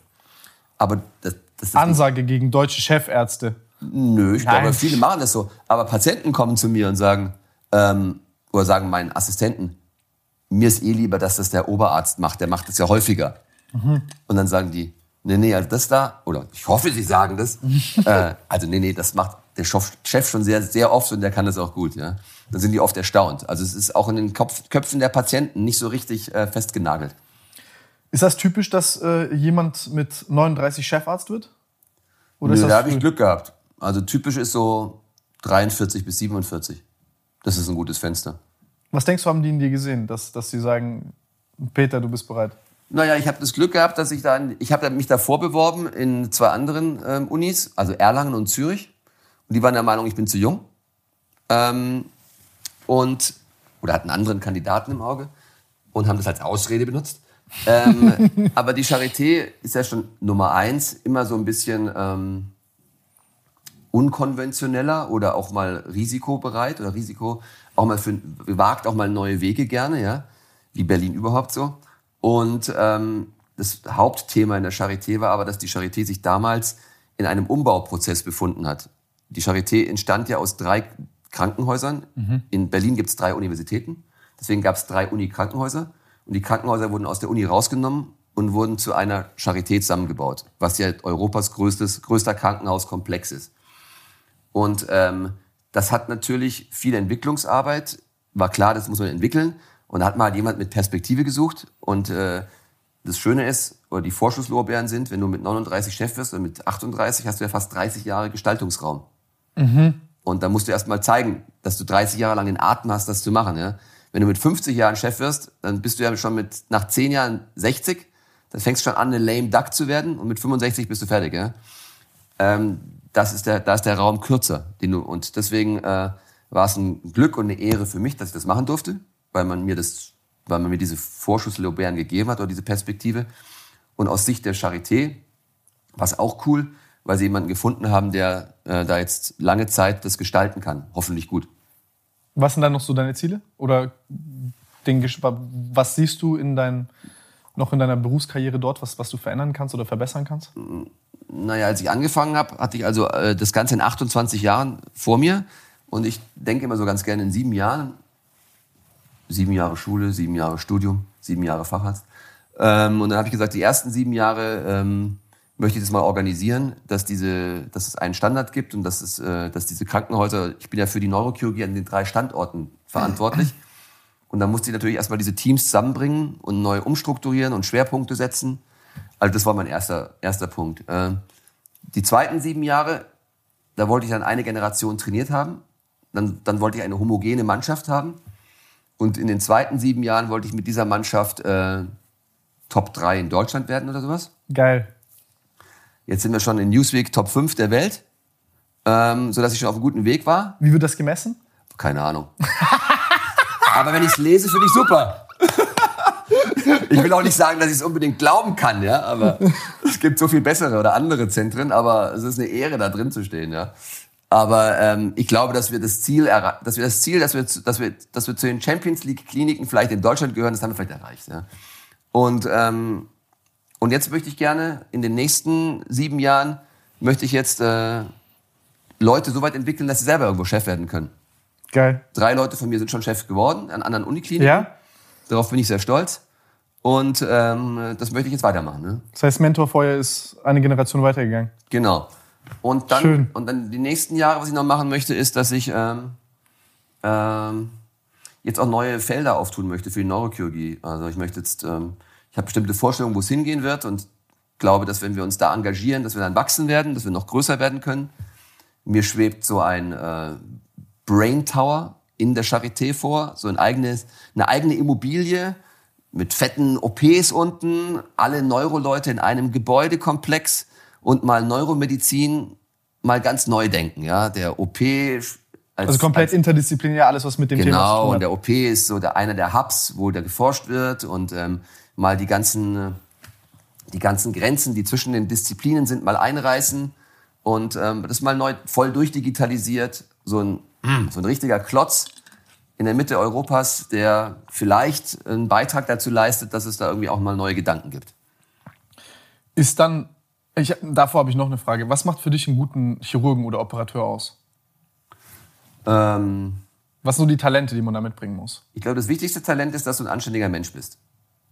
Was ist ein anständiger Mensch? Dass du äh, ehrlich bist, mhm. respektvoll, ähm, dass du ehrlich zu dir selber und ehrlich zu den Patienten bist, dass, dein, dass du äh, im Kopf, in der Kopfhygiene irgendwie, dass es irgendwie stimmt, dass du äh, mental stark bist, ja, und dass du, wie ich gesagt habe, ehrlich bist. Also dieses ganze Wertige, dass, dieses, dass du so ein Wertegerüst hast, das ist für mich das Wichtigste. Das kommt für mich noch vor dem Handwerklichen, weil ich glaube, das Handwerkliche kannst du lernen. Äh, dann musst du natürlich fingerfertig sein, das würde jetzt jeder denken oder jeder verstehen, ja. Und ähm, du musst natürlich auch eine gewisse, äh, musst körperlich und psychisch halt auch so ein bisschen ausdauernd sein, ne? Und das dann kommt, bist du ja auch sportlich. Wenn du, wenn du körperlich fit bist, dann bist du auch leichter mental fit, ja. Mhm. Und das sind so Sachen, die wichtig sind. Aber ich glaube, ganz, ganz am Anfang, für mich, wenn ich gucke, wenn ich Leute scoute oder Leute interviewe oder einstelle, viel, viel wichtiger, als dass ich die Frage, ob die als Kind ein Modellflugzeug gebaut haben, ist für mich, dass ich ein Bauchgefühl dafür bekomme, ob das ähm, ehrliche Menschen sind. Das heißt, du sagst, die sind da handwerklich alle schon auf einem Niveau? Ich glaube, du kannst sie leichter auf ein handwerkliches Niveau bringen. Ah, okay. Als dass du sie menschlich entwickeln Oft. kannst. Ja, ja gut, ein 30-jährigen Mensch, Mensch entwickelst du nicht mehr gut, wenn er 30 Jahre ja, ist. Ja, ja. Okay, krass, interessant. Also sehr, sehr, sehr, sehr schöne Aussage. Ähm, was sagst du zu diesen Brain-Computer-Interface-Geschichten? Äh, mhm. äh, ich habe den Ausschnitt, wo du über Elon Musk sprichst, bei Hyperbola, den habe ich nicht gesehen. Okay. Äh, da habe ich schon ausgemacht, weil ich dachte, das, das, das will ich von dir hören. Ähm, ist das so eine Sache, wo du dir vorstellen kannst, angenommen, man hat dieses große Brain Center bei euch und dann gibt es dann vielleicht unten mhm. äh, Schimpansen, die Videospiele spielen mit ihren Gedanken oder ja. Schwein oder vielleicht ja. ein Mensch? Ähm. Also oder? ich glaube, nee, nee, deine Frage ist völlig berechtigt, weil ich glaube, dass eine der, ähm, eine der Felder, die in Zukunft mega spannend werden und wo ich unbedingt möchte, dass die Neurochirurgen sich engagieren und der einen ganz großen Platz in diesem Brain Tower hätte, ist die sogenannte ähm, restaurative Neurochirurgie. Was ist restaurativ? Das ist diese Neurochirurgie, wo, wo Funktionen wiederhergestellt werden, mhm. von denen man glaubt, dass man sie verloren hat. Oder von denen man bislang akzeptieren würde, dass sie verloren gegangen sind. Beispiel Querschnittslähmung. Heute, mhm. wenn jemand querschnittsgelähmt ist, musst du mit den Schultern zucken, zucken, weil du nicht viel machen kannst. Ja, wenn das, wenn das äh, Rückenmark einmal verletzt ist, dann erholt sich das nicht mehr. Und dann sind viele Menschen landen im Rollstuhl und äh, können eben nicht mehr Sport machen oder können nicht mehr selbstständig vom Rollstuhl ins Bett gehen oder laufen.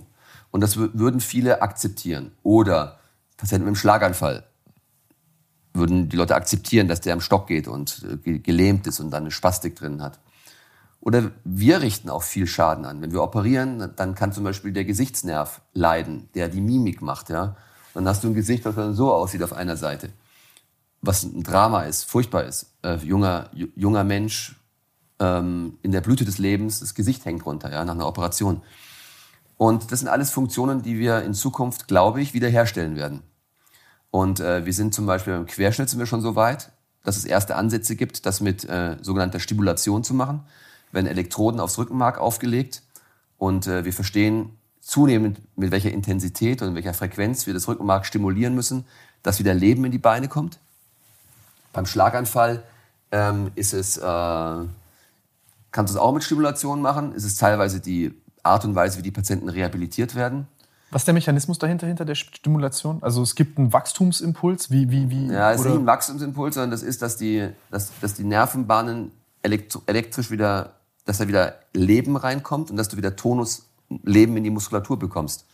Und dass dann über bestimmte neuen, neue Verschaltungen, wenn das Rückenmark nicht durchtrennt ist, neue Verschaltungen, kannst du dann lernen, diese Impulse zu nutzen oder diese Impulse anzusteuern. Und der, die, die Stimulation, du machst ein bisschen Impuls rein, der reicht aber noch nicht für eine Bewegung. Mhm. Und, die, und die Stimulation hilft dir, da noch mehr Power reinzukriegen in den Muskel zum Beispiel. Verstehe ich nicht ganz, wie das also wie Du legst eine Elektrode drauf mhm. und äh, wo lege ich die drauf? Aufs Rückenmark. Mhm. Und auch dort verlaufen die Bahnen. Ja. Und die Bahnen sind auch dort in bestimmten Regionen ange, angeordnet, so wie im Gehirn. Mhm. Nur als, eben als Kabel. Mhm. Und dann legst du die, und wie du hier oben stimuliert hast, elektromagnetisch, mhm. und unten sich der Muskel zusammengezogen hat, kannst du auch die Stimulation, die Elektrostimulation, die elektromagnetische Stimulation auf dem Rückenmark machen. Mhm. Und dann, kommt, dann, kommt der, dann kontrahiert sich der Muskel. Mhm. Und kann, da kann, dann kannst du zum Beispiel wieder Spannung reinbekommen. Mhm. Dann musst du es nur noch schaffen, dass der Patient lernt, durch ein intensives Training diese vermehrte Spannung auch willkürlich anzusteuern. Aber ist das jetzt bei jemandem, der einen Schlaganfall hat, oder ist es bei Das ist bei, einem, bei einer Rückenmarksverletzung, bei einem Querschnitt. Okay. Und ist das dann quasi, der, der steuert das an? Also, also ist keine, keine Querschnittslähmung? Bei einer Querschnittslähmung. Jemand, der im Rollstuhl sitzt und sein Bein nicht bewegen kann, ja. den kannst du so weit bringen, dass er zum Beispiel wieder auf, auf sein Bein stehen kann und ein paar Schritte machen kann. Kannst du mit so einer Stimulation, erreichst du das in Einzelfällen. Ist ein sehr aufwendiger Prozess, dauert neun Monate, ein Jahr, fordert diese Stimulation, intensive Reha, funktioniert vor allem bei Jungen, die vielleicht noch ein bisschen Restfunktion haben, aber da wird die Zukunft hingehen, dass wir diesen Patienten helfen können. Okay. Und deswegen sehe ich in so einem Brain Tower auch eine riesen Reha, Neuroreha, die dann sowas lernt. Ja? Beim Schlaganfall ist der Mechanismus anders. Da verstehen wir, dass die andere Hirnhälfte zum Beispiel auch ein bisschen blockiert.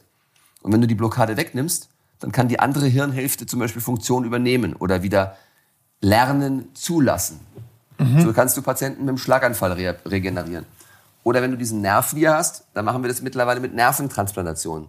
Von der einen Seite auf die andere Seite rüber wird ein Nerv transplantiert und dann kommt wieder Leben ins Gesicht rein. Und das geht? Ja, und das ist, äh, das, ist das ist die Kombination aus plastischer Chirurgie, aus Nervenchirurgie, aus Stimulation und in Zukunft werden da auch Brain-Machine-Interfaces oder Brain-Computer-Interfaces eine Rolle spielen.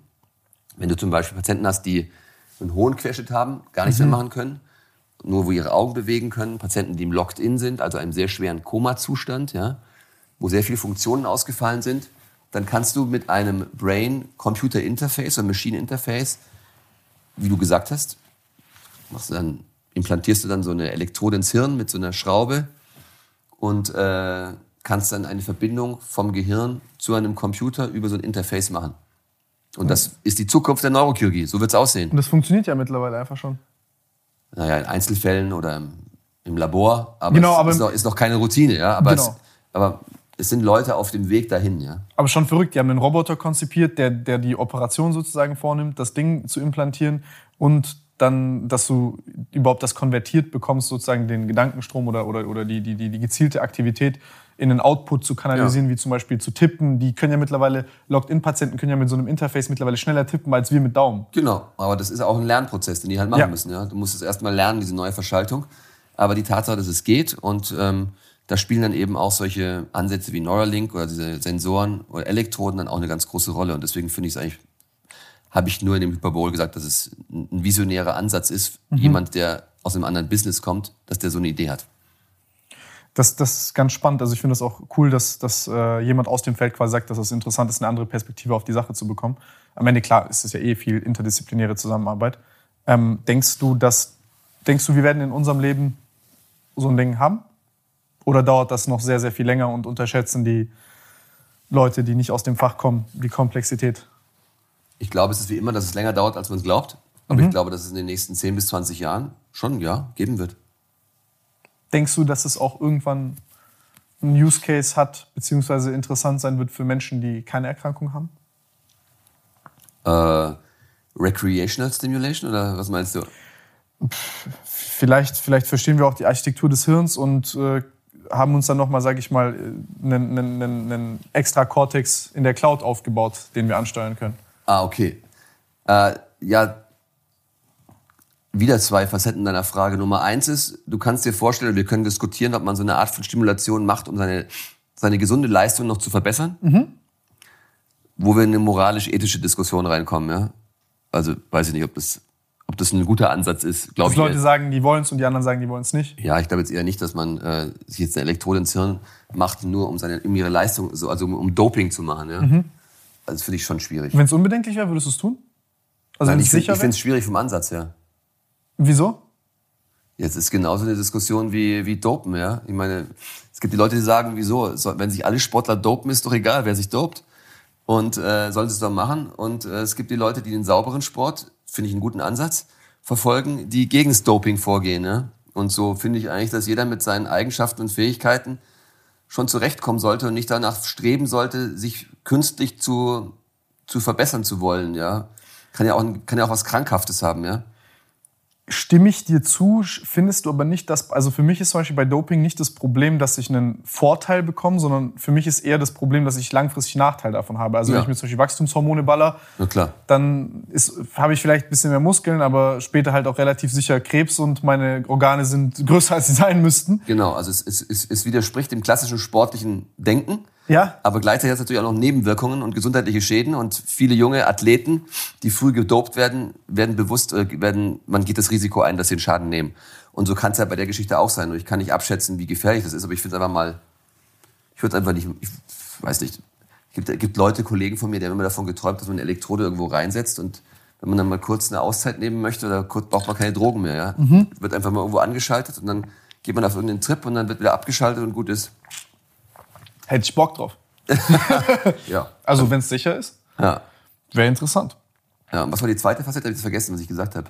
Ähm, äh, ich glaube, generell einfach so eine Zukunftsausblicksfrage, was du denkst, was mit diesen, also wann diese Interfaces da sind und wie man die benutzen kann. Ja, ich hatte aber noch einen zweiten Aspekt äh, der Stimulation.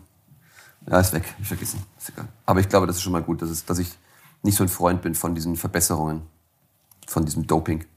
Krass, in, interessant.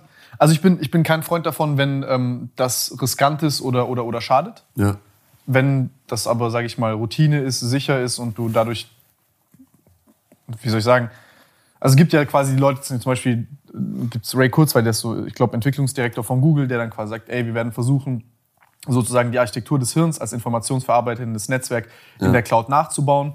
Und wenn du dann solche BCIs hast, dann wirst du dich damit quasi verbinden können. Ja. Eines Tages Ja, jetzt. Ne, sehr viel Zukunft, Zukunft, Zukunft. Ähm, aber halt als, als Idee quasi zu sagen, Ah, okay, so, genau, meine zweite Facette. Ja. so als sozusagen Koevolution mit Technologie, die ja bereits begonnen hat mit dem Handy. Ja. Und dass du sozusagen dieses Input-Problem, also die Upload-Geschwindigkeit über dein Handy ist ja sehr gering. Also das heißt, ich kann quasi, keine Ahnung, drei bis fünf Wörter pro äh, Sekunde kann ich tippen. Ähm, aber ich kann ja viel schneller denken. Ja. Und den Output äh, kriege ich ja auch nicht unbedingt auf den Touchscreen so schnell raus. Ja, stimmt. Heißt, diesen Reibungsverlust, dass ich jetzt zum Beispiel mit dir auch viel bedeutungsvoller kommunizieren könnte. Weil jetzt gerade ist ja sehr, sage ich mal, jetzt musst du, äh, armer Kerl, einen 27-Jährigen zuhören, wie er äh, spricht, äh, in fünf Wörtern pro Sekunde, sich vielleicht noch fünfmal wiederholt, bisschen desorganisiert ist, weil er nicht vorbereitet ist. Und selbst wenn ich es wäre, wäre ich es auch. Und dann wiederholt er sich auch nochmal in den fünf Wörtern pro Sekunde. Also Was mir Zeit gibt zum Denken. äh, vielleicht. Ja, dann ist es sehr leicht zu verstehen. Genau, und dann äh, hast du Ich wäre sozusagen völlig überfordert, wenn du, wenn du schneller wärst. Dann könnte ich gar nicht denken über meine Antwort. Ähm, und jetzt, also was, was ich daran halt interessant finde, ist, jetzt stell dir halt vor, okay, jetzt haben wir Erinnerungen und, und Co. Und jetzt suchen wir nach YouTube-Videos, indem wir das in die Suchleiste eingeben. Aber was ist, wenn wir jetzt beispielsweise gleichzeitig kommunizieren könnten? Ich habe eine höhere Prozessierungsgeschwindigkeit. Ich beispielsweise kann ja gar nicht mehr, sage ich mal, Informationen konsolidieren, wenn ich einen Podcast auf doppelter Geschwindigkeit höre. Ich verstehe es immer noch, aber ich habe das Gefühl, ich kann das gar nicht mehr in mein Langzeitgedächtnis überführen oder zumindest in mein Arbeitsgedächtnis. Ja. Ähm, und so könnte man, ich glaube, wir alle wären ja gerne noch einen Ticken intelligenter, schneller, gesünder. Ähm, das steckt ja in uns allen drin. Du stellst die Frage, ist das überhaupt gesund, so zu denken? Macht mich glücklich. Ich Genau. krieg, ich krieg schon 150 E-Mails pro Tag. Wenn ich jetzt 350 E-Mails bekommen würde, ich, würde ich verrückt werden. Aber wenn du, Ich könnte sie schneller abarbeiten. Ah, dann würde ich. Dann, dann laufen wir immer schneller am Hamsterrad. Ich weiß nicht, aber, Ja. aber, aber, aber mein, wir hatten ja auch die Burnout-Diskussion Ja, vorhin. genau. Das wär, also ich glaube, wir pushen uns da vielleicht auch irgendwie in einen Bereich, der gar nicht so gesund ist. Und also meine erste Sage war, meine erste Sache war, als du gemeint hast, ähm, ist das gesund? Äh, there's no such thing as a free lunch. Ja? Es gibt immer einen Preis, den man bezahlen muss für alles, glaube ich. Ähm, und äh, das zweite, die zweite Facette ist mir eingefallen. Dieser Upload in die Cloud und dieser extra Gyros. Äh, Leute diskutieren sich ja auch Extra Gyros. extra Gyros, der extra, die extra Windung, die extra Hirnwindung. Verrückt. Ähm, äh, Geiler Begriff. die Leute diskutieren ja auch, sich auf so einen Weg äh, unsterblich zu machen oder ihre, ihr Know-how zu sichern, falls sie dann mal wieder reinkarniert werden, falls sie in einen anderen Körper wieder zur Welt kommen, kann man das ja wieder einfach uploaden und dann ist man mit 20 hat man das Wissen eines 80-Jährigen. Davon leu- träumen die Leute ja auch. Ist auch eine scary Vorstellung. Ist das auch gut, ja? Weiß ich nicht. Aber diese ganzen genialen Leute, merke ich, machen sich sehr viel äh, Gedanken über Unsterblichkeit. Was hältst du davon? Ich glaube, das ist ein Thema, was wir nicht gelöst haben in der Zeit, wo wir leben. Äh, aber es gibt ja verschiedene seriöse und verschiedene un und verschiedene nicht seriöse Angebote, wie von sich Kryo, Kryo wegfrieren lassen, äh, bis hin zu, äh, weiß ich nicht, mit Zellen aufheben, bis hin die Gedanken sich irgendwo auf irgendeine Cloud auf, äh, ähm, hochbeamen oder aufladen oder ab, sein Hirn abzuladen. Ist ein interessanter Aspekt, weil ich finde es schon interessant, ähm, wie cool wären wir oder wie cool wäre ich. Ich würde gerne noch mal 20 sein mit dem Wissen, was ich jetzt habe. Verjüngen geht ja vielleicht sogar. Wirklich? Es gibt ja, es gibt, glaube ich, einen Organismus, der das von alleine macht. Ich habe vergessen, welcher es ist. Lustigerweise habe ich genau. Irgend so ein Lurch. ich, ich weiß nicht genau, aber das, das kann einer von euch in den Kommentaren schreiben, das ist jetzt äh, länger her. Äh, boah, das, das ist richtig schön, dass ich nicht vorbereitet bin, wir, weil, wir, weil wir müssen gar nicht bei einem Thema bleiben. Ich glaube, ich äh, bereite mich gar nicht mehr vor auf Podcast. Ähm, Also, weil du so ein Profi bist. Nee, nee, nee, also um Gottes Willen, also entschuldige erstmal das. Ne? Das, solltest, mal, solltest mal in deine Community fragen, ob sie es jetzt besser finden, wenn es jetzt hier so ein bisschen wirr geht. Es ist ja quasi, als ob wir hier gerade so ein, äh, so ein, so ein, so ein Wohnzimmer-Talk machen würden. Ja, finde ich, find ich persönlich auch besser. Also Fun Fact, äh, bevor ich herausgefunden habe, dass du hier bist, habe ich gerade äh, gelesen, eine, also ich habe jetzt mein Handy nicht hier, aber eine Studie, wo die äh, geguckt haben, wieso quasi der Alterungsprozess ähm, anhand von Blutmarkern schneller ist ab dem 70. Lebensjahr. Und da haben die auch irgendwie über Blutstammzellen, also äh, blutbildende Stammzellen gesprochen, dass die quasi outcompeted werden äh, äh, dort und woran das liegen kann und so. Aber ich habe es jetzt nicht durchgelesen, plus, ja. auch wenn ich es durchgelesen hätte, hätte ich das auch nicht alles verstanden. Ja. Aber da gibt es interessante Sachen. Aber ich glaube, dass, also ich glaube, ja, jeder Mensch will seine existenzielle Krise überwinden. Mhm. Gestern war es, äh, waren es die Religionen und heute sind sie es immer noch und morgen ist es dann Google und Co. Ja. Und, und, und die Information und das Wissen. Ja die Technologie. Mal sehen. Ich bin, ich bin, ich bin, äh, ich bin, ich bin gespannt, was passiert. Ähm, ich habe, was, was hast du dir gedacht, als du gesehen hast, dass dieser Affe auf einmal Computerspiele spielen kann?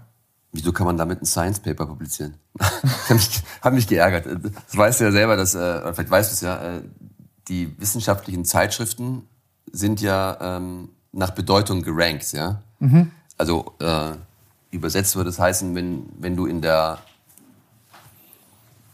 Gala oder Bunten bist und du bist so ein VIP, ist es vielleicht mehr wert ist, als wenn du in einer anderen Zeitschrift bist. Ja? Also das, jede, jede Zeitschrift hat ihren Wert. Ja? Alle kämpfen um Seite 1 Nature. Genau, und die äh, Bunte und die Gala für die äh, Wissenschaftler ist halt Nature und Science. Das sind halt die höchsten, höchsten Zeitschriften. Ja? Und die ersten Berichte über diese Brain Machine oder Brain Computer Interfaces wurden extrem hoch publiziert, zu Recht, weil es das erste Mal war, dass es beschrieben wurde. Und ähm, aber trotzdem, wenn man das dann so sieht, dann denkt man sich, scheiße, jetzt haben die ein Science Paper. Ich hätte auch gerne ein Science Paper, ja. Ähm, äh, also ich fand's toll. Aber ich habe mir auch, ich habe erstens wusste ich, wie viel Arbeit dahinter steckt. Zweitens wusste ich, dass das jetzt irgendwie nur wiederum ein kleiner Schritt ist ähm, in die richtige Richtung. Aber faszinierend, weil da, da wird ja so viel Energie und so viel Kohle reingesteckt, das ist ja brutal. Ja? Und ähm, es gibt so wenige Zentren, die das wirklich gut machen, weil auch dafür musst du wieder so viele gute Wissenschaftler zusammenbringen. Es gibt wenige Bereiche. Ist das eine Sache, die in Deutschland möglich wäre, sowas zu machen? Also das wäre in Deutschland sehr wohl möglich, ja. Wir haben auch, wir haben auch ähm, äh, Gruppen in der Charité, die ja daran arbeiten. Aber ähm, ich glaube, es ist noch nicht so, noch nicht so hochwertig und kritisch wie an diesen Superhubs, wo das vorangeht. Und äh, ist natürlich auch so, dass die Deutschen immer ein bisschen bescheidener sind, immer ein bisschen, ähm, die anderen verkaufen es besser. Ah, okay. Wie, denkst du, das ist gut oder schlecht? Wieso ist das so?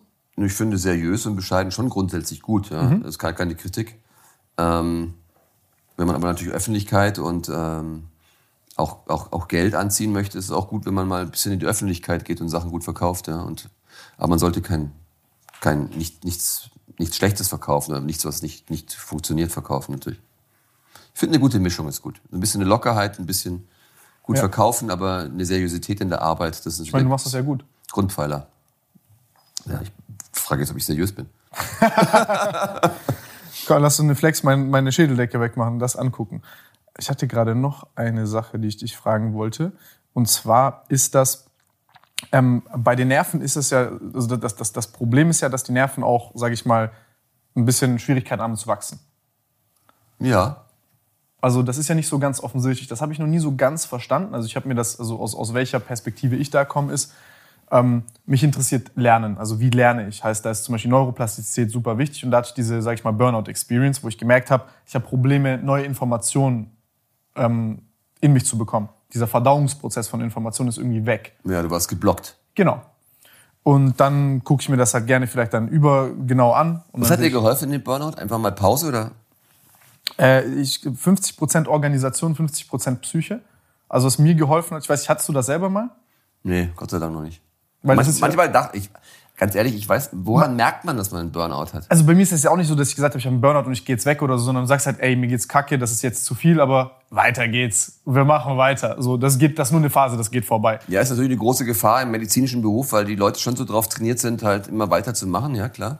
Ich meine, du bist ja auch daheim und wirst dann angerufen, du hast Bereitschaftsdienst auf einmal und äh, irgendwas ja. ist äh, schiefgelaufen danach oder Notfall. Was ist los?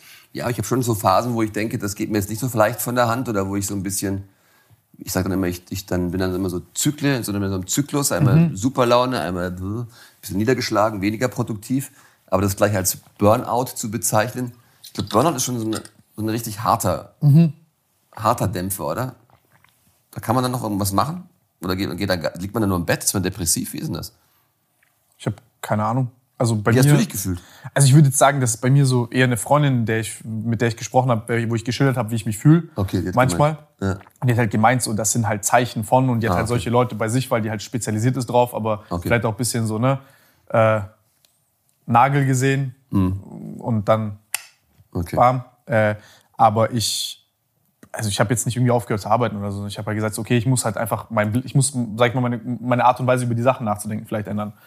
Und das war, sag ich mal, so psychologische Komponente. Darf nicht so viel auf mich zusammenlaufen. Ich kann vielleicht effektiv x Entscheidungen am Tag treffen und nicht x hoch fünf. Ja, aber äh, natürlich auch viele Eisen im Feuer. Ich habe mich hier ein bisschen umschauen dürfen. Mhm. Schon beeindruckt, was du hier alles machst, ja. Ist ja wie bei dir das Team und äh, dann mhm. ist man vielleicht ein bisschen Gesicht äh, und ja. Aber nee, also danke, aber äh, das, das, das ist halt, das, das äh, fand ich dann ganz spannend, weil ich dann gemerkt habe, okay, ich habe Probleme, neue Sachen zu lernen. Und dann fand ich auch jetzt zum Beispiel, ob es jetzt bei den, bei, den, bei den Schlaganfällen ist oder ob es bei ähm, oder ob es jetzt zum Beispiel bei der, bei der Querschnittslähmungsgeschichte ist. Das Nervensystem ist ja sehr, sehr, sehr, sehr komplex.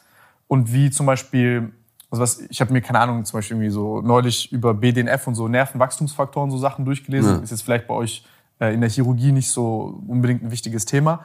Aber vor allem bei so neurodegenerativen Erkrankungen, keine Ahnung, Alzheimer's und Co. oder so Verlust von Erinnerungsvermögen und Co.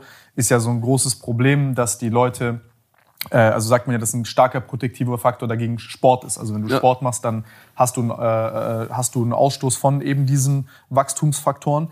Und da finde ich jetzt äh, interessant von dir zu hören, vielleicht, wie ist denn das mit diesen, also man trainiert ja die Leute und hast ja diese Wachstumsprozesse macht ihr dann auch diese bildgebenden Verfahren, guckt ihr euch das an, ihr guckt, oder guckt ihr auf die Funktion und wie passiert das? Weil ich habe es gerade auch mit der Stimulation nicht ganz verstanden. Wie mhm. bringe ich die, bringe ich die wieder zum Wachsen, bringe ich die wieder sich zum Neuverschalten? Mhm. Oder habe ich wie einen, Elektro, einen elektronischen Bypass? Oder?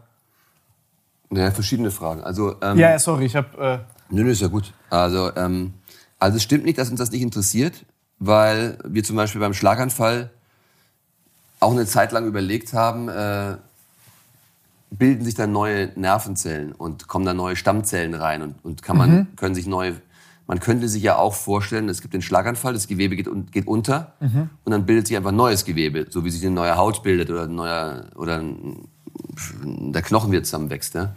Das ist im Gehirn eben nicht so, weil, die, weil es so komplex ist. Es gibt aber, äh, im, im, das funktioniert im, im, im Entwicklungsprogramm. Also wenn sich ein Embryo, ein Mensch entwickelt, mhm. dann funktioniert das ja irgendwie alles mhm. und danach funktioniert es nicht mehr.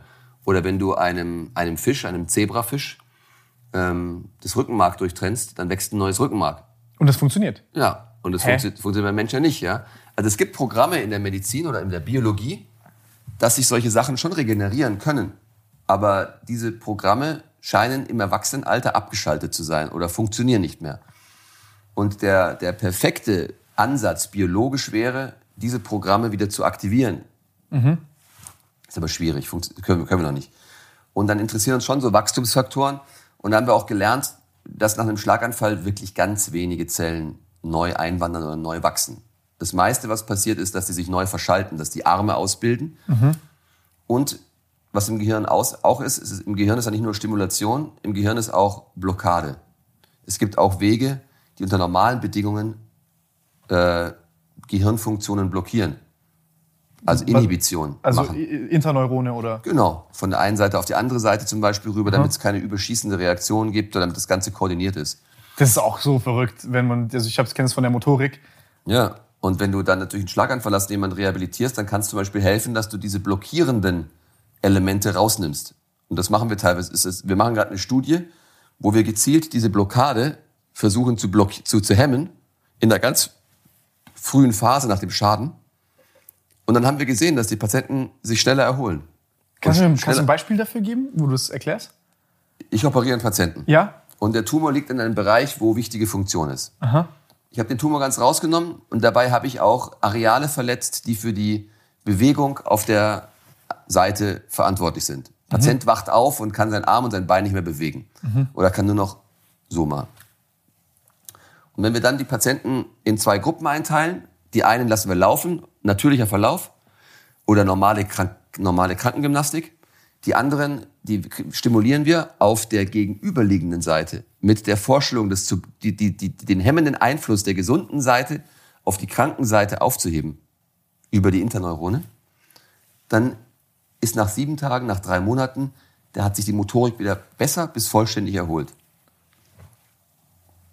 Ja, und, solche, und, und, und, so, und, so, und so spielen wir jetzt schon mit diesen Verschaltungen, ja. Und das ist der eine Ansatz, wir blockieren die, wir blockieren die Blockade. Und der andere Ansatz ist, wir fördern die Regeneration. Und weil nicht mehr Zellen entstehen, muss das über die Verschaltungen gehen. Und das, was du auch gemeint hast, ja, diese, wenn der Lernprozess ist halt auch Verschaltung, mhm. aber dass, dass dann so ein Arm sich ausbildet und an, den nächsten, an die nächsten Nervenzelle andockt, das ist halt auch ein gewisser Wachstumsprozess, ja. Und deswegen braucht man auch diese stimulierenden Faktoren, die Wachstum machen. Im Rückenmark ist es wiederum anders. Da hast du ja das Rückenmark und dann ist quasi einmal ein Block gesetzt. Und da weiß eigentlich keiner genau, wie es funktioniert. Eine Möglichkeit, wie es funktionieren könnte, ist, dass du, dass da schon ein paar Signale durchgehen, aber die reichen halt nicht, um irgendwas effektiv zu bewirken. Mhm. Du hast ein, du hast ein, du hast ein Kabel. Mhm. Das Kabel ist richtig gequetscht und da gehen noch so ein paar Elektroden, Elektronen gehen noch rüber, aber es reicht nicht, dass die Glühbirne drüben brennt. Mhm.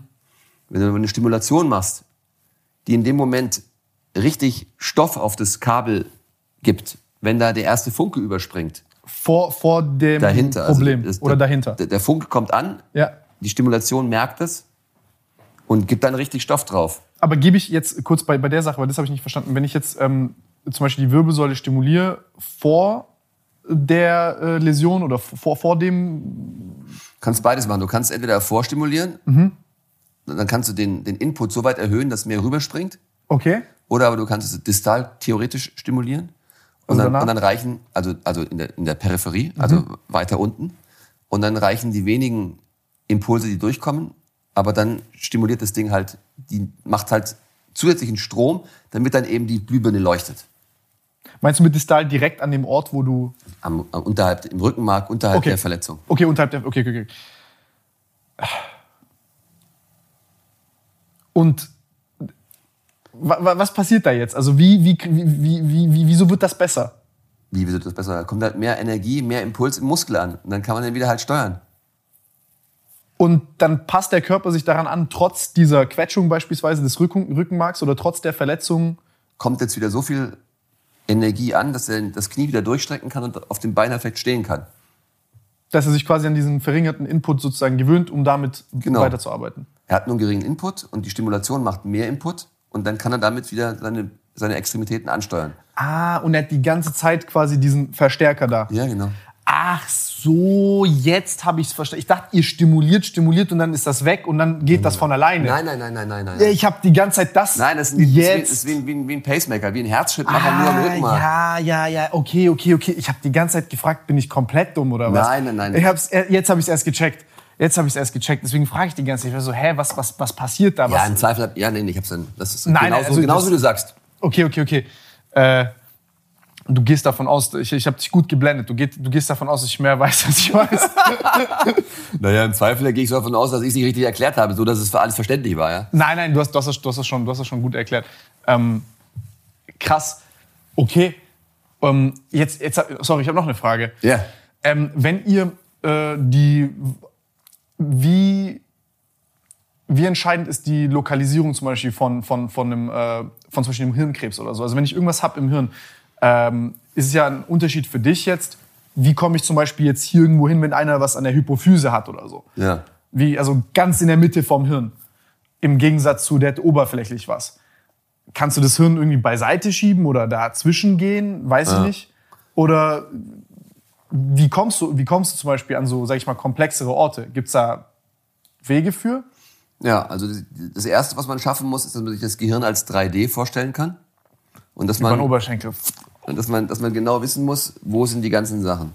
Und es ist genau richtig, wie du sagst, äh, wenn man äh, zum Beispiel im Brustkorb oder im Herzen oder im Bauch operiert, liegt der Patient auf dem Rücken, man macht auf und dann kommt man dahin und dann kommt man schon irgendwie an, dahin, wo man möchte. Ja? Im Gehirn ist anders. Da musst du dir vorher genau überlegen, wie ist meine, wie ist meine Zielrichtung, wie ist meine Trajektorie. Das ist ungefähr so, wie wenn du im Wald bist, überall sind Bäume. Du musst dir genau überlegen, wie schieße ich da einen Pfeil durch, mhm. um nicht irgendwo am Baum hängen zu bleiben, sondern dass der da durchgeht, ja. Und genau dieses Ding, das musst du so planen, dass du da ähm, nirgendwo hängen bleibst, weil im Zweifel ist das, wo du hängen bleibst, irgendwie eine Funktion, die du nicht stetigen möchtest. Und äh, wenn jetzt das Ding hier ist, dann musst du dir vorher überlegen, wie lege ich den Patienten hin oder die Patientin, dass ich da hinkomme. Äh, und wenn es jetzt irgendwie, wie du sagst, eine Hypophyse ist, das ist ja diese Hirnanhangsdrüse da unten, wo die ganzen Hormone gebildet werden, dann äh, muss ich entweder hier unten gehen, aber meistens geht man durch die Nase durch. Ja? Und äh, das ist etwas, was man am Anfang lernen muss, ist die die Planung. Und da, da kann entscheidend sein, fünf oder zehn Grad zur Seite gedreht, kann dich in eine ganz andere Richtung bringen und kann dir kann ein Problem werden. Krass. Gibt es Orte, die für euch beschissen erreichbar sind, wo du sagst, scheiße? Ja, je tiefer, desto, also zwei, zwei Kriterien. Je tiefer, desto scheiße. Und das zweite ist, äh, je mehr Funktion dicht gepackt, desto schlechter. Was sind das für Orte mit? Das ist der, für, für, uns ganz, für uns nach wie vor ganz schwierig ist der Hirnstamm. Mhm. Der Hirnstamm, also du hast das Großhirn, mhm. das ist das kleine Hirn, und dann geht's runter ins Rückenmark und der Teil, wo das alles zusammenfließt und wo die Atmung und äh, die Augen und das Schlucken und alles ist, das ist der Hirnstamm. Das ist der zentrale Teil vom Hirnausgang auf gut Deutsch. Und da ist so viel Funktion in einem so tiefen Ort, dass es für uns das ist für uns äh, der Bereich, wo man noch vor fünf bis zehn Jahren gesagt hat, da, da operieren wir nicht, das ist, geht gar nicht. Krass. Und jetzt in den letzten fünf bis zehn Jahren haben wir gelernt, wie wir das besser, wie wir es hinkriegen. Also auch da, ein gutes Beispiel, das mich vorhin nach Fortschritt gefragt. Das ist auch ein Bereich, wo es Fortschritt gegeben hat. Wie, wie ist das mit ähm, zum Beispiel, also was sind, was, sind so, was sind so interessante, sorry, dass ich so danach nach Krankheiten frage, aber was sind so interessante Fälle und, und, und, und, und, und sage ich mal, äh, ja, Krankheiten, die du als, als Neurochirurg behandelst? Krebs? Also Tumore, die im Gehirn entstehen, mhm. sind aber nicht immer Krebs. Krebs heißt ja ein Tumor, den man genau, nicht, den Griff, ja nicht den Griff bekommt, der, der bösartig ist. Mhm. Und äh, es gibt aber auch gutartige Tumoren, die einfach nur, die wachsen, aber als Kap mit abgekapselt aber dadurch Probleme machen, dass sie halt auf, auf Gehirnfunktionen draufdrücken können oder wenn sie unbehandelt bleiben, auf so, so zentrale Strukturen draufdrücken, dass der Mensch halt komatös wird oder so. Oder gar nichts mehr machen kann. Äh, also Tumor, dann die ganzen Gefäß, Gefäßveränderungen, Aneurysmen, haben wir drüber gesprochen vorhin. Was gibt es noch für Gefäßveränderungen? Äh, es gibt ähm, Angiome, also das sind so Wollknäuels aus Gefäßen, die im Gehirn sitzen, die bluten können. Mhm. Ähm, es gibt äh, Operationen, wo wir Bypässe legen, weil man einen Schlaganfall verhindern möchte. Woher weißt du, also Gefäßverschlüsse. Eine, woher weißt du, dass der stattfindet? Dass der Patient schon mal einen kleinen Schlaganfall hatte und jetzt ein Risiko hat, noch einen Schlaganfall zu bekommen. Oder dass er plötzlich kommt und sagt. Und das seht ihr so in der Angiografie, also wo ihr quasi die Gefäße einmal kartiert und dann sagst du, okay, da ist ein. Genau. Oder wo, er, wo, oder wo man Kribbeln hat oder wo man mal für eine halbe Stunde die Hand nicht richtig bewegen kann. Das sind so Anzeichen. Ich habe so eine kleine Ecke gehabt, wo die gesagt haben, das ist, äh, also als ich mal so ein Hirn-MRT gemacht habe. Ah. Also die haben gesagt, das ist jetzt so eine kleine Abzweigung, die ist jetzt nicht schlimm oder so, aber. Ja. Ja, genau, das ist also Gefäß oder vaskulär, wie wir sagen. Ähm, das nächste ist äh, sehr viel Wirbelsäule. Mhm. Also vom Bandscheibenanfall, vom Bandscheibenvorfall bis hin zu äh, Fehlbildungen, Krümmungen, ähm, Tumore, äh, Trauma, Unfallverletzungen der Wirbelsäule machen wir viel. Ähm, äh, dann gibt's Epilepsiechirurgie. Patienten, oh. die Epilepsie haben. Was macht man da? Den Teil, der die Epilepsie auslöst, ähm, identifizieren, lokalisieren und rausschneiden.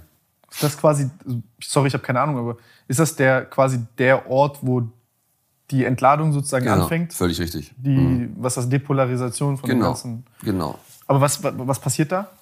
Also wie, wie lokalisiert ihr das? Seht ihr dann, das ist auffällig elektrophysiologisch? Also erstmal machst du ein Bild und wenn du da irgendeine Narbe siehst oder irgendetwas siehst, dann ah, weißt du schon. Da Manch, war das. Manchmal sieht man, oft sieht man es nicht. Dann muss man ähm, Elektroden drauflegen. Dann legt man so eine Plattenelektrode mit 64 Kontakten aufs Hirn. Krass. Und die leitet dann ab, ob irgendwo Entladungen sind. Und wenn das nicht funktioniert, dann kann man Elektroden ins Gehirn stecken und aus der Tiefe ableiten. Aber da macht man sehr viel Aufwand oder man liegt da äh, in einem Bett, wo Monitore sind und überall Kabel kommen Kabel aus dem Kopf. Und dann versucht man in diesem Bereich, naja, Epilepsie, wenn sie so dauernd fünf, sechs, zehn Mal am Tag immer so ein Anfall ist, der beeinträchtigt die ja schon, ja. Und Sehr. Und da kann man schon mal ordentlich, ähm, sich ordentlich Mühe geben, das zu finden. Weil wenn man es rausmacht, hat man eine gute Chance, dass man äh, weniger Medikamente oder gar keine Medikamente mehr braucht und dann auch keine Anfälle mehr hat. Krass. Also Epilepsie, äh, dann gibt es einen großen Bereich der Kinderneurochirurgie. Also die ganzen.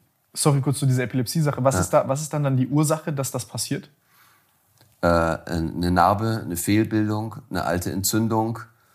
Ähm, ja, meist, meistens ist es irgendeine Strukturstörung. Entweder ist es anlagebedingt, bei der Entwicklung hat sich was Falsches entwickelt, oder es ist eine alte Narbe, ähm, oder es war ja, eine Entzündung oder ein Stoffwechselthema. Irgendwas Fokales. Eine Narbe, wie auch immer sie entstanden ist, die dazu führt, dass das Spannungsgleichgewicht, das elektrische Gleichgewicht aus, dem, aus den Fugen gerät. Und wenn es ein Tumor ist, dann nimmt man den Tumor raus. Tumor kannst du auch machen. Krass. Also wenn ein Erwachsener plötzlich eine Epilepsie bekommt, dann liegt meistens ein Tumor zugrunde. Ich dachte, also ich habe ganz gedacht, dass also gibt wahrscheinlich viele verschiedene Formen von Epilepsie. Ich dachte, das ist äh, mehr so ein systemisches Ding. Ich wusste gar nicht, dass das solche Nö, lokal begrenzten hat, hat meistens einen Ursprung. Okay, krass. Also Und wenn man keinen Ursprung findet, dann kann man mal, kann man oft das Netzwerk unterbrechen. Und dann kann sich das nicht ausdehnen. Okay, heftig. Hm. Kinder. Ähm, Kinderneurochirurgie. Also Kinder haben ja viele entwicklungsbedingte Veränderungen im Rücken und im Kopf. Ähm, dann gibt es das große Thema der peripheren Nerven, also die Nerven, die hier verlaufen und so weiter. Das ist ja auch unser Gebiet. Mhm. Ähm, dann gibt es das große Thema der, ähm, des Hydrocephalus, Wasserkopf. Also wenn da das Hirn schwimmt in Nervenwasser. Und wenn das Nervenwasser nicht richtig gebildet oder nicht richtig resorbiert wird, dann kann der Druck, können sich die Druckverhältnisse ändern im Kopf. Das ist ein, ist ein großes Thema, ein häufiges Thema. Dann gibt es das große Thema der Traumatologie im Gehirn, also Schädelhirntrauma nach Unfall. Spannendes Thema, leichtes Schädelhirntrauma beim Sport, Kontaktsport, ähm, Fußball. So Concussions äh, immer öfter. Genau, ist ja auch unser Thema. Das ist ja krass, wenn du das mal anguckst, wenn du so zum Beispiel Footballspieler hast oder Leute, die zum Beispiel viel Kopfbälle machen beim Fußball, bei so leichten Kontaktsportarten, ähm, was da für äh, was da für, für, für, wie soll ich sagen, halt so Langzeitschäden auch genau. auftreten können. Hat man beim Boxen gelernt und beim, beim Ist das wirklich so? Also, ja. dass die zum Beispiel Parkinson, dass zum Beispiel Muhammad Ali ja. vielleicht Parkinson bekommt durch die Kopftreffer? Ja. Warum ist das so? Durch Nein. die Mikrotraumata? Das genau. Kommt es zu Degeneration, Neurodegeneration. Weil das Hirn. Genau, kleine Schäden nimmt. Das geht, also wenn du, am krassesten war es ja beim äh, American Football. Da hat mhm. man es ja lange Zeit nicht geglaubt. Dann mhm. gab es äh, erste Fälle von Profispielern, die dann eben Parkinson entwickelt haben oder dement geworden sind. Und dann hat sich hat man verstanden, dass leichte ein leichtes Trauma und mittlerweile weiß man, dass es auch schon ein Kopfball bei Kindern sein kann. Krass. Deswegen dürfen in Amerika Kinder bis zu einem gewissen Alter, bis 10 oder 14, glaube ich, keine Kopfbälle mehr machen. Ich hoffe, dann bin ich gut. Ich habe lange Kopfbälle geübt als Kind. ja, aber das, man hat gesehen, das äh, stört die Hirnentwicklung. Man kann sich von diesen kleinen Traumata erholen. Und wenn man immer wieder einen Schlag bekommt, dann ist es schlecht. Wie ist das, wenn du jetzt, keine Ahnung, irgendwie viel Vibration hast oder so? Oder muss das wirklich ein richtiges. Muss schon ein richtiger Aufschlag sein. Eishockey ist auch so eine Sportart, mhm. wo, es jetzt, wo es diskutiert wird. Also wenn ich jetzt hier so irgendwie, keine Ahnung, mich die ganze Zeit bewege oder so, dass jetzt kein, da passiert jetzt nichts. Nee. Gut. Also richtig. Kannst du ruhig weiter Headbangen gehen oder Jump, Bungee Gut, gut, gut, gut, sehr gut, sehr gut, sehr gut. Ja, ähm, äh, ja, das sind schon so die größten Fächer. Jetzt habe ich sicherlich eins vergessen, aber das zeigt schon, wie, was für eine Fülle das, was, was für eine Fülle das gibt, ja. Du hast noch von so einer super seltenen Krankheit gesprochen in dem Hyperbowl-Interview, irgendeine vaskuläre, ich habe vergessen. Moya Moya. Was ist das? Moya Moya ist eine Erkrankung, die ähm, im asiatischen, japanischen Sprachraum erstmals beschrieben worden ist. Und das ist eine Erkrankung, wo auf bislang ungeklärte Weise sich die Hirngefäße bei Kindern und bei jungen Erwachsenen beginnen zu verschließen. Und dann kriegen die Schlaganfälle. Was heißt verschließen? Die gehen halt in, das Gefäß ist so und mhm. die gehen immer, werden immer enger. Und wahrscheinlich ist eine Entzündung mhm. in der Gefäßwand oder eine Vernarbung der Gefäßwand und dann werden die immer enger. Und deswegen kommen die zu uns, um Bypass zu bekommen. Nur im Hirn und nirgendwo anders im Körper? Nur im Hirn. Okay. Äh, und das Spannende ist, dass äh, das sind die einzigen Gehirne, die in der Lage sind, ganz viele neue Gefäße zu bilden was den Patienten und Patientinnen bis zu einem gewissen Grad hilft, ähm, sich vor einem Schlaganfall zu schützen. Boah, aber das ist ja übel kompliziert, auch für den Körper neue Gefäße zu bilden. Na, es, ist, ist für die Forscher oder für mich als Forscher ist es total spannend. Was haben die, was der normale Schlaganfallpatient mit der genau. Rauchen oder, oder, oder Bluthochdruckbedingten Atherosklerose nicht hat, ja? Und äh, weil diese vielen Gefäße bei der Angiografie, das hast du gerade erwähnt, bei dieser Darstellung der Gefäße, sieht es aus wie so Wölkchen. Und Moya Moya heißt Puff of Smoke, also Wolken, Rauchwolken, Rauchschwaden. Daher kommt der Name, weil diese Gefäßchen sehen aus wie, wie, wie Rauchschwaden. Und Moya Moya heißt auf Japanisch Puff of Smoke, also Rauchschwaden. Krass. Deswegen der Name. Und deswegen die ist super selten, die Erkrankung. Ähm, in Europa 400 pro Jahr und äh, oder ein bisschen mehr und die sammeln sich bei uns, weil wir die auch beforschen und da haben wir ein riesen Forschungsprogramm mit denen aufgelegt und das wollen wir verstehen. Geht auch in meine Richtung, weil ich mich ja für Gefäße interessiere. Und was, äh, wie, wie behandelst du die dann? Wir machen Bypass. Mhm. Weil bei der Operation nehmen wir Blut, ähm, ähm, Nervenwasser, wir nehmen ähm, das Stückchen von der Gefäßwand, was wir rausschneiden und dann untersuchen wir es halt vollständig, was, was, die, was die Moleküle sind, die da so ein bisschen fehlgelaufen sind oder fehlreguliert werden. Ah, ihr untersucht quasi Zellwasser und Co. und dann auch, also ja. Blut und alles, um zu gucken, was die Bestandteile da sind und wie das quasi sich, ja. wie nennt man das, histologisch Genau. Ja, histologisch, aber mittlerweile auch auf molekularer Ebene. Welche Moleküle sind rauf und runter? Es wird sequenziert. Crazy. Ja, aber das ist eine, äh, eine ganz seltene Erkrankung, die sich erfreulicherweise bei uns sammelt, weil wir die eben operieren. Und die Operation ist so spezialisiert, dass, äh, und die Patienten sind so selten, dass wir dankbar dafür sind, dass viele uns die Patienten schicken. Das gibt uns die Möglichkeit, die zu beforschen und nicht nur einfach zu operieren. Und es gibt uns auch die Möglichkeit, ähm, diese riskante Operation so zu perfektionieren, dass das Risiko geringer wird. Und das ist quasi Bypässe, ganz viele Bypässe und dann. Genau, ja. Mhm. Aber das ist dann, fällt dann in diesen Gefäßbereich. Aber dann müssen die ja öfter kommen, oder? Oder ist die das kommen nur... zweimal für jede, für jede Hirnhälfte. Ach so, aber dann ist quasi, ach so, aber das, das mit, dem, äh, mit dem Verschließen der Gefäßwände ist nicht. Aber dann können die, dann, dann verschließen die sich weiter, aber der Bypass schützt die. Ah, und das quasi aber nur bei Paar, also nicht bei allen äh, äh, äh, Hirngefäßen oder bei mehreren? Nee, bei, bei, den, bei, den, bei den Gefäßen, bei, dem, bei der Halsschlagader, die die rechte Seite versorgt und die Halsschlagader, die linke Seite versorgt und die müssen beide, beide einen Bypass bekommen, dann ist gut.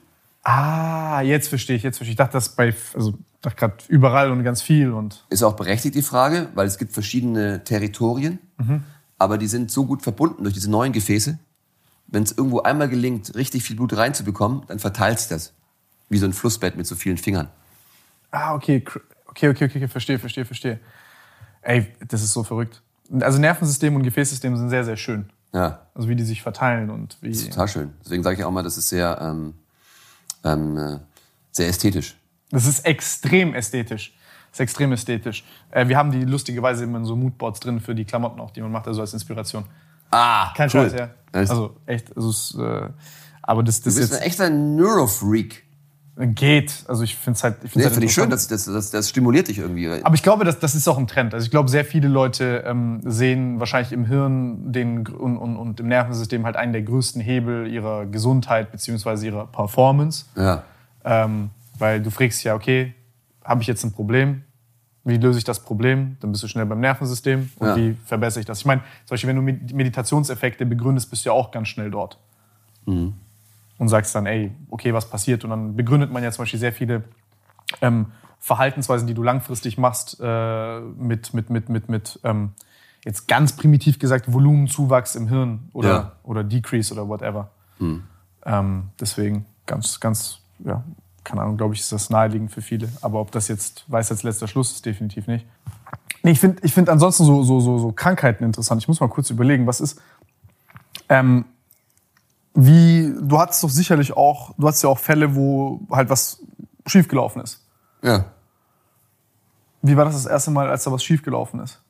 Ähm, naja, das Problem ist, dass die Fälle, die schiefgelaufen sind, eigentlich die Fälle sind, die einem in Erinnerung bleiben. Das ist ja das Schlimme. Die, die gut gelaufen mhm. sind, die hackst du ab. Und die, die schlecht gelaufen sind, an die erinnert man sich meistens und die verfolgen einen auch. Und äh, schiefgelaufen, was heißt schiefgelaufen? Entweder schiefgelaufen kann schon sein, dass es irgendwie extrem schwierig war und du irgendwie strugglen und fighten musstest, aber im Endeffekt ging es gut aus. wo es dann eben auch ähm, wirklich schlimm ausgeht und wo Patienten auch sterben. Und ähm, in, dem, in dem Buch, was wir vorhin angesprochen haben, war es mir auch wichtig, dass man über Fälle spricht, die ähm, nicht gut gehen. Wo man, wo, also es gibt auch einen, einen Fall, den ich beschreibe, wo mir die junge Patientin eben stirbt bei der Operation oder kurz nach der Operation als Folge einer Komplikation, die ich nicht beherrschen konnte. Und das ist natürlich ein, ein, ein schreckliches Gefühl. Du fühlst dich halt ganz klein und du bist, es ist eine, eine Mischung von Gefühlen. Du fühlst dich natürlich, hast, bist du, hast du, bist du gescheitert. Was ist und, da passiert? Ähm, die hat ein Aneurysma auch mit einer Blutung und dieses Aneurysma drohte noch einmal zu bluten und deswegen musste man es ausschalten. Also mit einer Operation abklippen, wie wir es vorhin gesagt haben. Wie hast du gemerkt, dass das so ist? Macht das Symptome davor? Also was? Ja, die hat erstmal starke Kopfschmerzen gehabt auf dem Weg zur Arbeit, starke Kopfschmerzen, Nackenschmerzen macht das. Aber dann gibt es unterschiedliche Ausprägungen. Manche sind, fallen gleich ins Koma mhm. und manche haben nur leichte Kopfschmerzen oder starke Kopfschmerzen und sind wach dabei. Also ich Mhm, genau, da aber dann so richtig, richtig, richtig, da kannst du das Kinn nicht mehr auf die, auf die Brust legen, also richtige Nackensteife, ja. Mhm. Und ähm, dann hat man das Aneurysma gefunden, dann war klar, dass man es versorgen musste. Und dann war das, äh, war auch klar, dass man es operieren musste, weil es keine andere Methode gab. Und das ist halt eine, das sind halt quasi so Zeitbomben, die du halt im äh, übertragenen Sinne, kannst dir vorstellen, die Situation wie eine Zeitbombe. Ja? Mhm.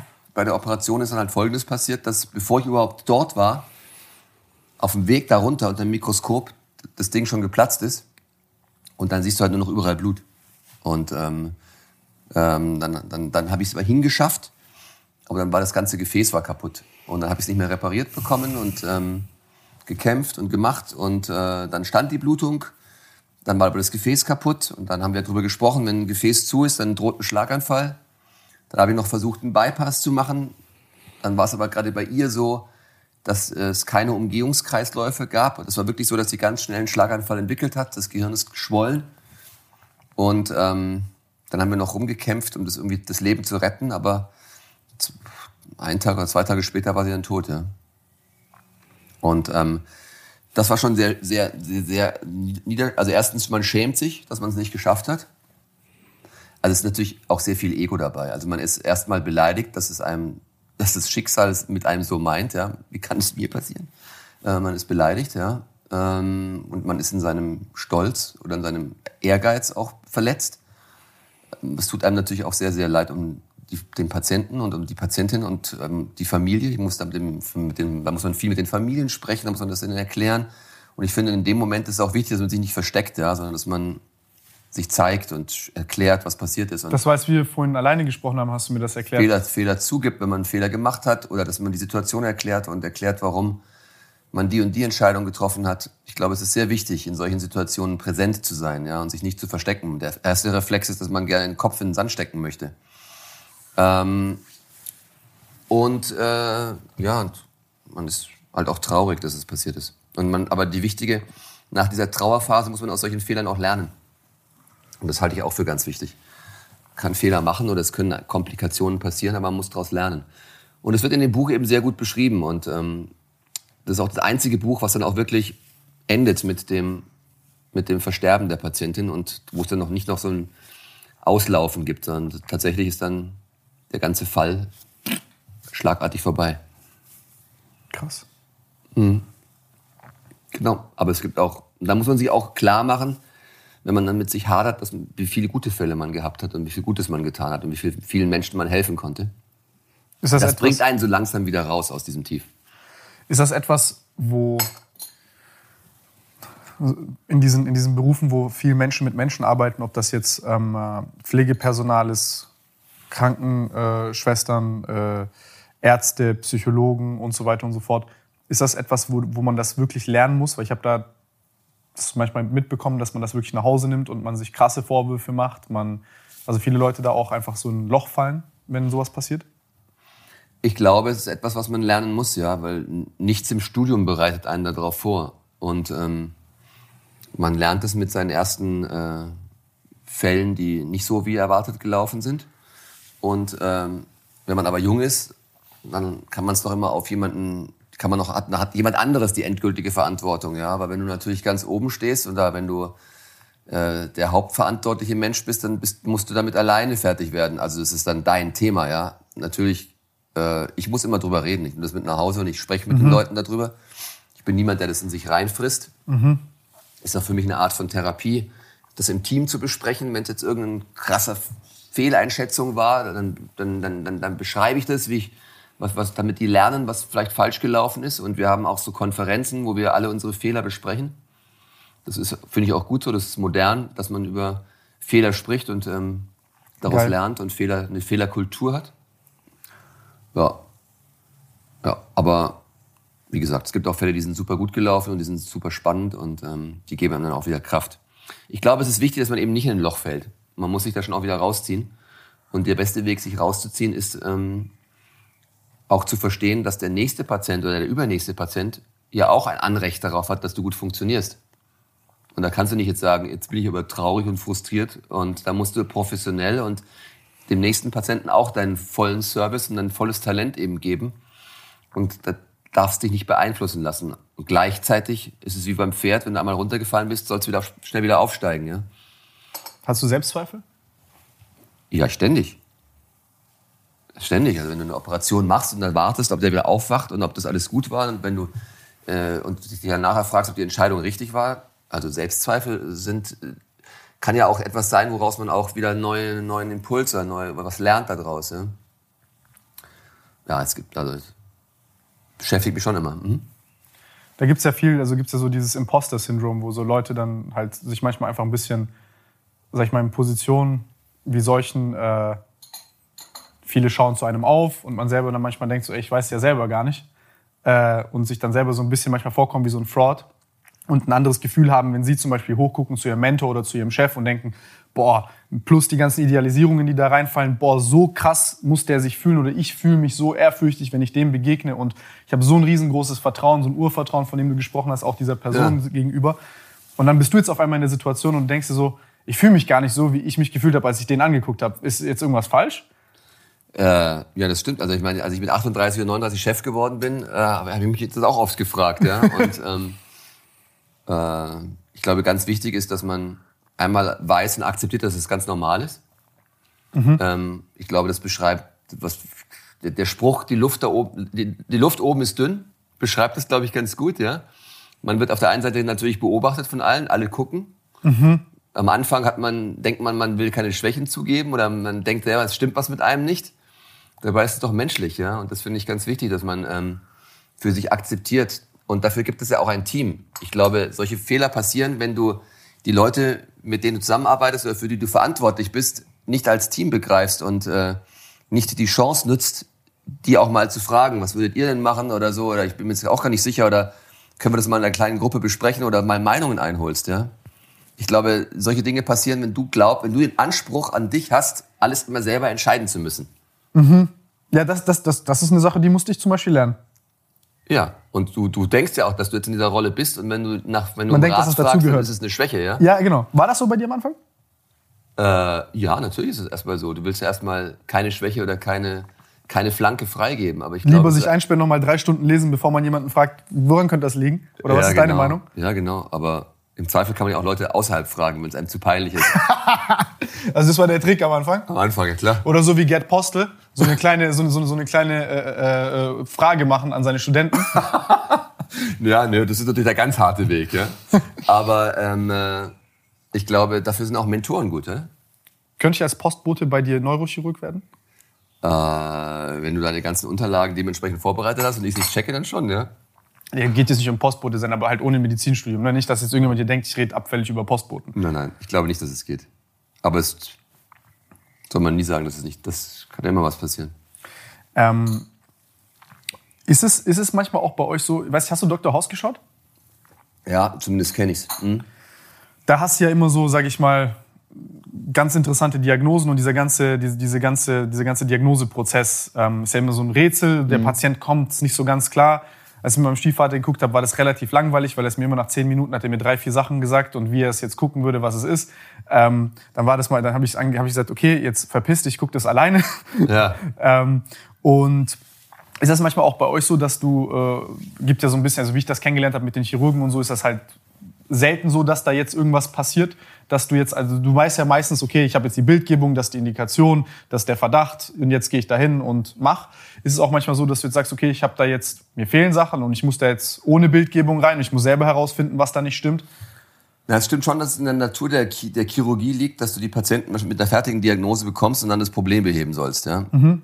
Ähm, es gibt aber auch Fälle, die sind unklar und ähm, man macht sich dann auf den Weg. Also zum Beispiel beschreibe ich in dem Buch einen Fall, wo jemand äh, total fit war und ähm, wahnsinnig sportlich war und äh, auch irgendwann sehr, sehr viel mehr Sport und Laufsport gemacht hat, als vielleicht normal ist, also auch hyperaktiv war. Ja. Was ja auch nicht gut fürs Herz ist, by the way. Was auch nicht gut fürs Herz ist, aber der hatte natürlich auch ein organisches Problem, warum der so aktiv war. Was für eins? Äh, Komme ich gleich dazu. Und äh, dann hat er, äh, und wenn er keinen Sport gemacht hat, und dann hat, dann hat er an Gewicht zugenommen, mhm. obwohl er so viel Sport gemacht hat, hat noch mehr Sport gemacht. Und hat dann irgendwann nach einem Fahrradunfall, der, der Bagatelle war, ähm, sich einen Wirbelkörper gebrochen, einen Wirbelsäulenknoch gebrochen. Ja? Und warum bricht sich jetzt jemand, der so jung ist, so einen Wirbelsäulenknochen? Normalerweise passiert das älteren Menschen, die eine Osteoporose haben, eine Knochenschwäche. Und äh, dann haben die Leute angefangen, da haben wir angefangen zu überlegen, was kann die Ursache sein. Und ähm, dann hat man gesehen, dass, dass der ein Morbus Cushing hatte, also dass er zu viel Cortison produziert hat. Das ist eine, du hast vorhin von der Hirnanhangsdrüse, von der Hypophyse gesprochen. Mhm. Dort wird ähm, ein Hormon produziert, was dann dazu führt, dass Cortison freigesetzt wird. Cortison kennen wahrscheinlich die meisten. Das ist ein, ein Stresshormon, äh, was man manchmal als Medikament bekommt, wenn man irgendeine Entzündung hat, weil es auch entzündungshemmend ist. Aber wenn man Cortison dauernd bekommt, dann ist es ungesund, weil da können Tumore entstehen, der Blutdruck geht hoch und man nimmt auch an, an, an, an Körpermasse zu, man nimmt an Gewicht zu. Und ein ganz frühes Symptom ist, dass es halt hyper ist. Es ist halt, macht dich halt, es ist auch ein Dopingmittel, ja. Es ist ein äh, offizielles ah. Dopingmittel, ja. Weil es leistungssteigernd ist. Und äh, dann hat man auf detektivischem Weg dann schließlich herausgefunden, dass der eben einen kleinen Tumor in der Hypophyse hat. Oh. Und äh, durch die Operation von diesem Tumor konnte man den Tumor entfernen und die Hypophyse und den Patienten heilen. Und in dem Moment, wo das Cortison runter ist, ist er wieder ganz normal. Und da, das war schon mal, das ist zum Beispiel ein Fall, wo ich beschreibe, wie das für ein detektivischer Weg ist, diese Diagnose rauszubekommen. Und es gibt schon auch Fälle, wo man nicht sofort die Diagnose hat, sondern auch als Chirurg die Diagnose suchen muss. Oder zumindest man muss die Ohren so offen haben, dass man merkt, warum so ein relativ junger Mann plötzlich einen Bruch von seinem, von seinem Wirbelkörper hat. Ja. Ja, das ist auch so eine Sache, ne? Also diese, diese, dieses, dieses aktive Zuhören auch. Genau, einfach. viele, die stumpf sind, würden es vielleicht nicht merken. Ja. Aber da war es, ähm, ähm, auch die Unfallchirurgin, die da involviert war, hat da die Ohren gespitzt und er ist aufgefallen und so haben wir es dann gefunden. Ne? Also auch in der Chirurgie gibt es spannende Diagnostik. Krass. Also auch, auch das gehört äh, zum Job dazu. Auch das. Wir haben immer Jokes gemacht, die, die, die Internisten denken, die Chirurgen machen. Ich meine, das stimmt nicht ganz, aber ja. Nee, was, was, was habe ich einmal, was, was, was interessant war, war, als sie so ein so ein Ilius mitbekommen haben, den keiner gesehen hat. Das ja. war auch äh, interessant. War, okay. Dinger, war bei meinem Opa, der ist da fast gestorben. Deswegen. Und es hat halt da auch erst keiner gesehen. Ja. Äh, ja das ist, also ich glaube auch, jetzt, auch die Chirurgen, das ist, glaube ich, ein Vorurteil, haben teilweise äh, spannende und interessante Fälle zu knacken. Glaube ich. In der Diagnostik. Ich wäre zwar ein beschissener Chirurg, das würde mir nicht liegen. Aber weißt du, was noch wichtiger ist? Was? Dass die in der Diagnostik so gut sind, dass sie merken, wenn das, was man operieren soll, nicht für die Beschwerden verantwortlich ist. Das ist die, das ist, das ist die häufigere und wichtigere diagnostische Leistung, die Nicht Chirurg zu operieren? Naja, manchmal kommt ein Patient, der hat irgendwas und ja. dann macht man Bilder und dann zeigen die Bilder was. Ja. Und dann äh, wäre der erste Reflex, das zu operieren, weil es gehört da ja nicht hin. Aber die meisten Chirurgen, oder das ist die Aufgabe der Chirurgen, zu checken und zu prüfen, ob die Veränderung im Bild zu den Beschwerden des Patienten passt. Hast du ein Beispiel für? Ja, zum Beispiel, äh, Patient hat zum Beispiel äh, chronische Rückenschmerzen, starke Rückenschmerzen, ähm, vielleicht sogar plötzlich aufgetretene Rückenschmerzen, ganz furchtbar. Dann macht man ein Bild, dann sieht man einen kleinen Bandscheibenvorfall. Aber zu dem Bandscheibenvorfall gehört, dass der Patient Schmerzen ins Bein hat, Taubheitsgefühl, vielleicht eine Schwäche im Fuß, aber nur Rückenschmerzen. Und wenn das dann so richtig starke Rückenschmerzen sind, das ist schon ungewöhnlich. Und ähm, oder aber ein Patient hat eine Lähmung und einen kleinen Bandscheibenvorfall und die Größe des Bandscheibenvorfalls passt nicht zu der Lähmung. Dann muss man verstehen, dass der Bandscheibenvorfall nicht die Ursache ist und muss nach einer Alternative suchen. Bei den Lähmungen war es dann mal ein Tumor, der weiter oben gefunden wurde. Oh. Und bei den Schmerzen kann es auch mal eine Veränderung in der Bauchschlagader sein, die eingerissen ist. Und alle haben gedacht, das ist der Bandscheibenvorfall. Wenn wir den operiert hätten, hätte man, äh, hätten wir riskiert, dass der Patient an seinem Einriss in der Bauchschlagader verstirbt oder eine Blutung bekommt. Je länger wir über all diese Dinge sprechen, desto mehr äh, wächst hier mein Hypochonderpotenzial an. Ah, okay. Krieg Kopfschmerzen, Bauchschmerzen, Rückenschmerzen. Meine Güte. Ich hoffe, dass alle, die die zuschauen, äh, stabiler sind als du. hoffe ich auch. Ey, crazy. Ähm, wie sieht dein Arbeitsalltag aus? Also ist das, äh, wie viel, du hast gesagt, du machst 800 OPs pro Jahr. Ja, ungefähr. Also jetzt mache ich heute keine, weil bis heute bin ich bei dir. Ja. Ich bin nach Stuttgart gekommen. Äh, aber im Schnitt sind schon so 800 pro Jahr, ja, bei ähm, 250 Arbeitstagen plus so ein paar Tage am Wochenende. Äh, 250 Arbeitstage? Wie viel hat man? Wie viel, naja, so wie viel Urlaubstage ist, ist, ist, ist, wenn, man, wenn man von 365 nicht die Wochenenden abzieht, bleibt doch irgendwie 250 oder 270 übrig oder sowas. Stimmt, 100. Äh, wir haben 100 Tage Wochenende pro Jahr. Äh, 50 Wochen, zwei Tage, 100 Tage Wochenende. Fühlt sich nicht so an. Ich sollte aufhören, am Wochenende herzukommen. Und dann hast du noch 30 Tage Urlaub. Stimmt. Ähm, naja, gut, auf jeden Fall sind 800 Fälle und ich fange morgens um halb sieben an, Viertel vor sieben und gehe abends um acht, halb neun nach Hause. Was, was, was machst du so tagsüber alles? Also was ist, was macht ein Chefarzt? Was macht Peter? Äh, naja, ich hab, wir haben darüber gesprochen, dass äh, ich jemand bin, der noch gerne und viel operiert. Mhm. Deswegen komme ich morgen um Viertel vor sieben und dann mache ich erstmal mit meinem Team Visite. Das heißt, wir schauen uns die, wir laufen die Station ab und schauen uns die Patienten an, die am Tag vorher operiert worden sind oder die schon ein paar Tage da sind und wie es denen geht und wann man die entlassen kann und ob man irgendwas, ob die sich äh, wie geplant entwickeln. Äh, dann ist um äh, 7.30 Uhr die Morgenbesprechung. Da wird dann berichtet, was im Dienst passiert ist, was, was ansteht für den Operationstag. Dann besprechen wir nochmal kritische Fälle durch. Um 8 Uhr gehen wir in den Operationssaal. Um äh, Viertel nach acht, halb neun beginnt die Operation. Da muss man erst von den Patienten lagern und da haben wir darüber gesprochen, dass man den richtig hinlegen muss, dass man auch dahin kommt, wo man hin möchte. Äh, dann macht man ein paar Operationen. Am Nachmittag sehe ich dann ambulante Patienten, also Sprechstunde auf gut Deutsch. Ich mache jeden Tag Sprechstunde. Krass. Ähm, Normalerweise machen das ja die meisten einmal die Woche, zweimal die Woche. Ja, aber das mag ich nicht. Wieso nicht? Erstens ist es hart, wenn du die ganzen Patienten, wenn du alles an einem Tag machst. Das ist sehr viel. Und, ähm, und es, äh, es gibt auch zwischen den Operationen, wenn die Patienten wechseln, wenn die Anästhesisten den neuen Patienten einleiten, dann gibt es auch häufig ein bisschen Leerlauf. Der bietet sich an, dass man da was Sinnvolles macht und Patienten sieht. Und ähm, natürlich will ich auch keinem Patienten sagen, dass er bis nächste Woche warten muss, bis ich wieder mal Bock habe, Sprechstunden zu machen. Ne? So dass ich dann auch ziemlich viele mal reinziehe. Ja, kommen Sie morgen, kommen Sie übermorgen, schauen, schauen wir uns an. Und ähm, äh, dann am Nachmittag laufen die Operationen aus. Wir, die OP-Säle laufen bei uns teilweise bis 8 Uhr.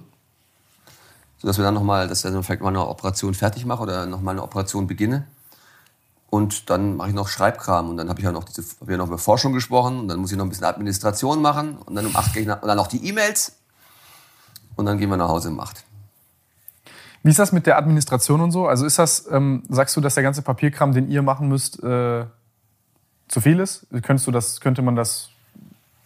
Also der Papierkram ist Hölle. Also ich glaube, der, also die, der, der, der, der, der Grad und die Anforderungen, die an die Dokumentation gewachsen sind in den letzten 20 Jahren, ist immens. Also unsere jungen Assistentinnen und Assistenten, die müssen extrem viel dokumentieren, während sie eigentlich im OP sein sollten und operieren lernen sollen. Ne? Ja.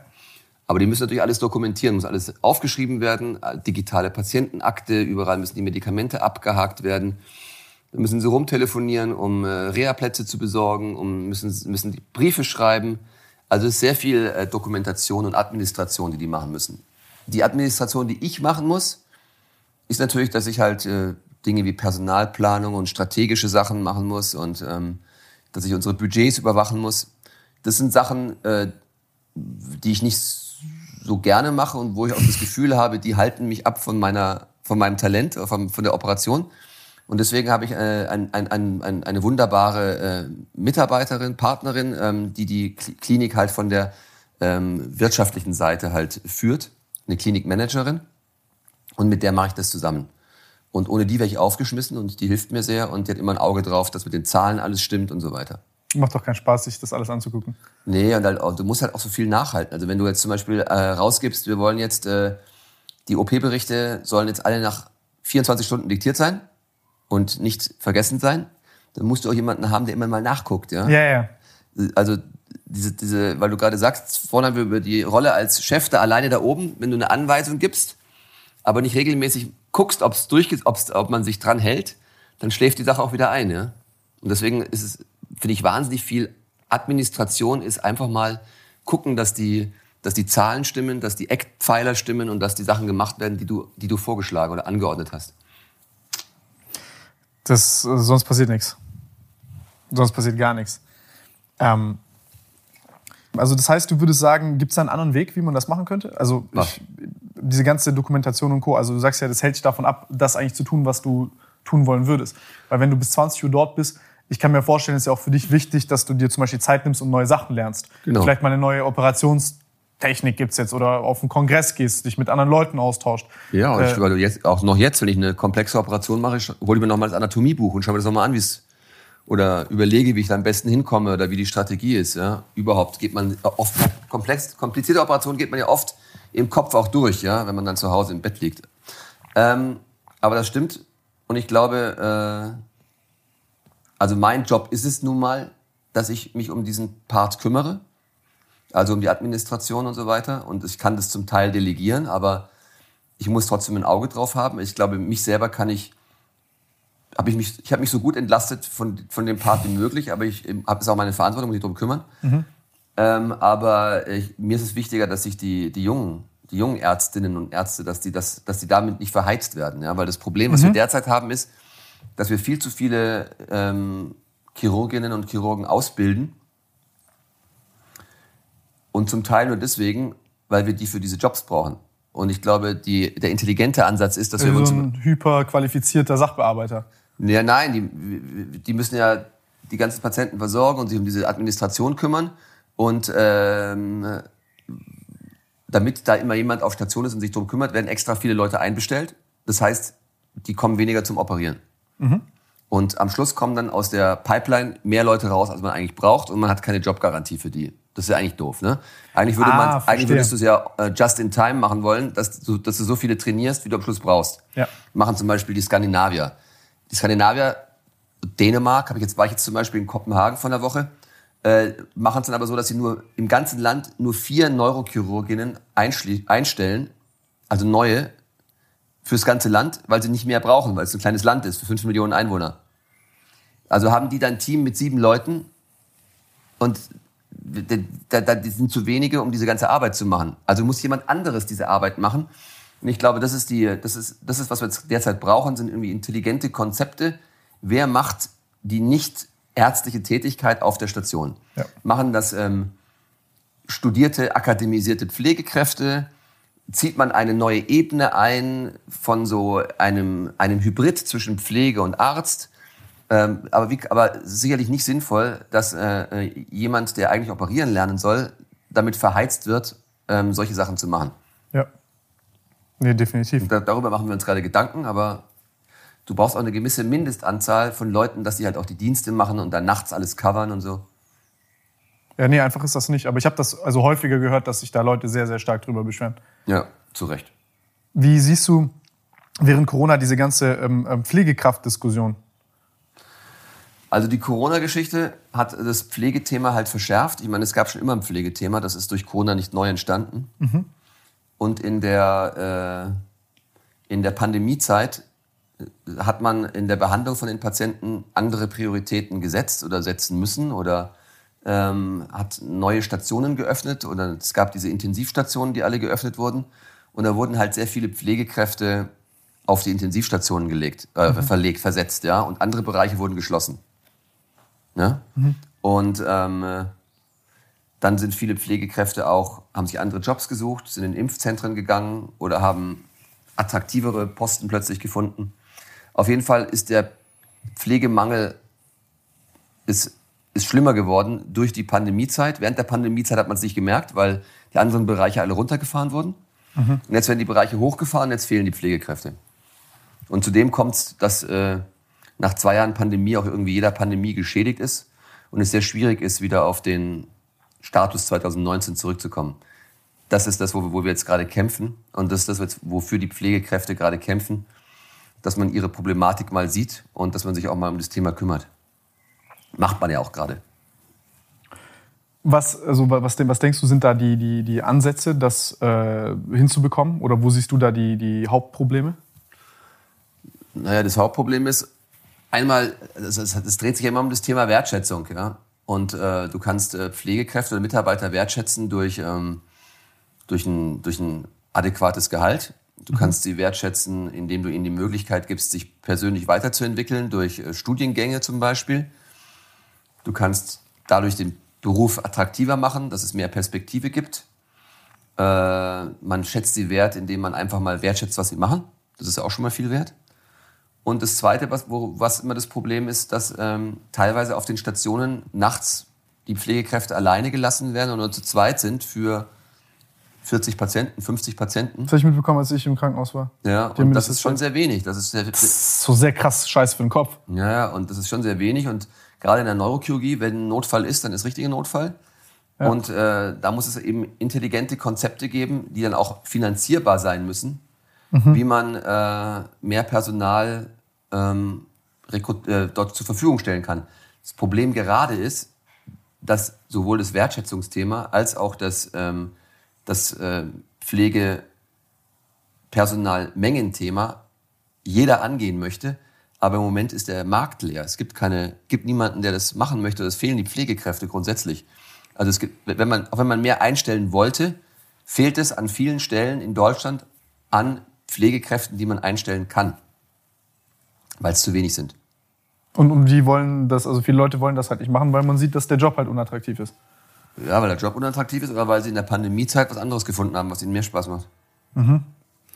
Ja, das, das, schon eine, das ist schon eine sehr, sehr, sehr äh, äh abgefuckte Sache. Denkst du, da gibt's, ähm, sag ich mal, wo du sagst, wir werden jetzt Ressourcen, ich will nicht sagen verschwendet oder so, aber sag ich mal, wo du sagen würdest, das, das würdest du anders gestalten beispielsweise? Oder es gibt irgendwo, ähm, wie man das umstrukturieren könnte? Oder was gibt es dafür vielleicht Ansätze oder? Also ich glaube, äh, was ich schade fände, was ja aber gerade passiert ist, dass du nicht mehr auf 100 Prozent zurückkommst.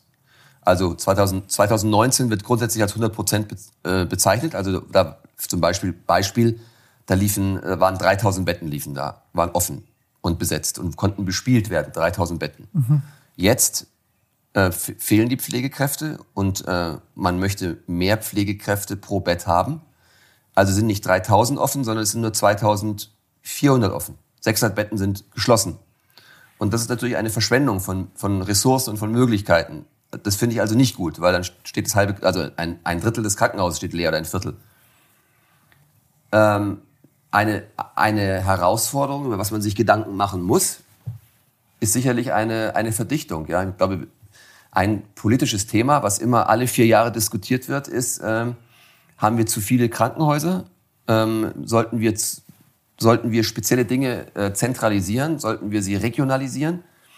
Und natürlich möchte jeder Landstrich sein kleines Krankenhaus haben.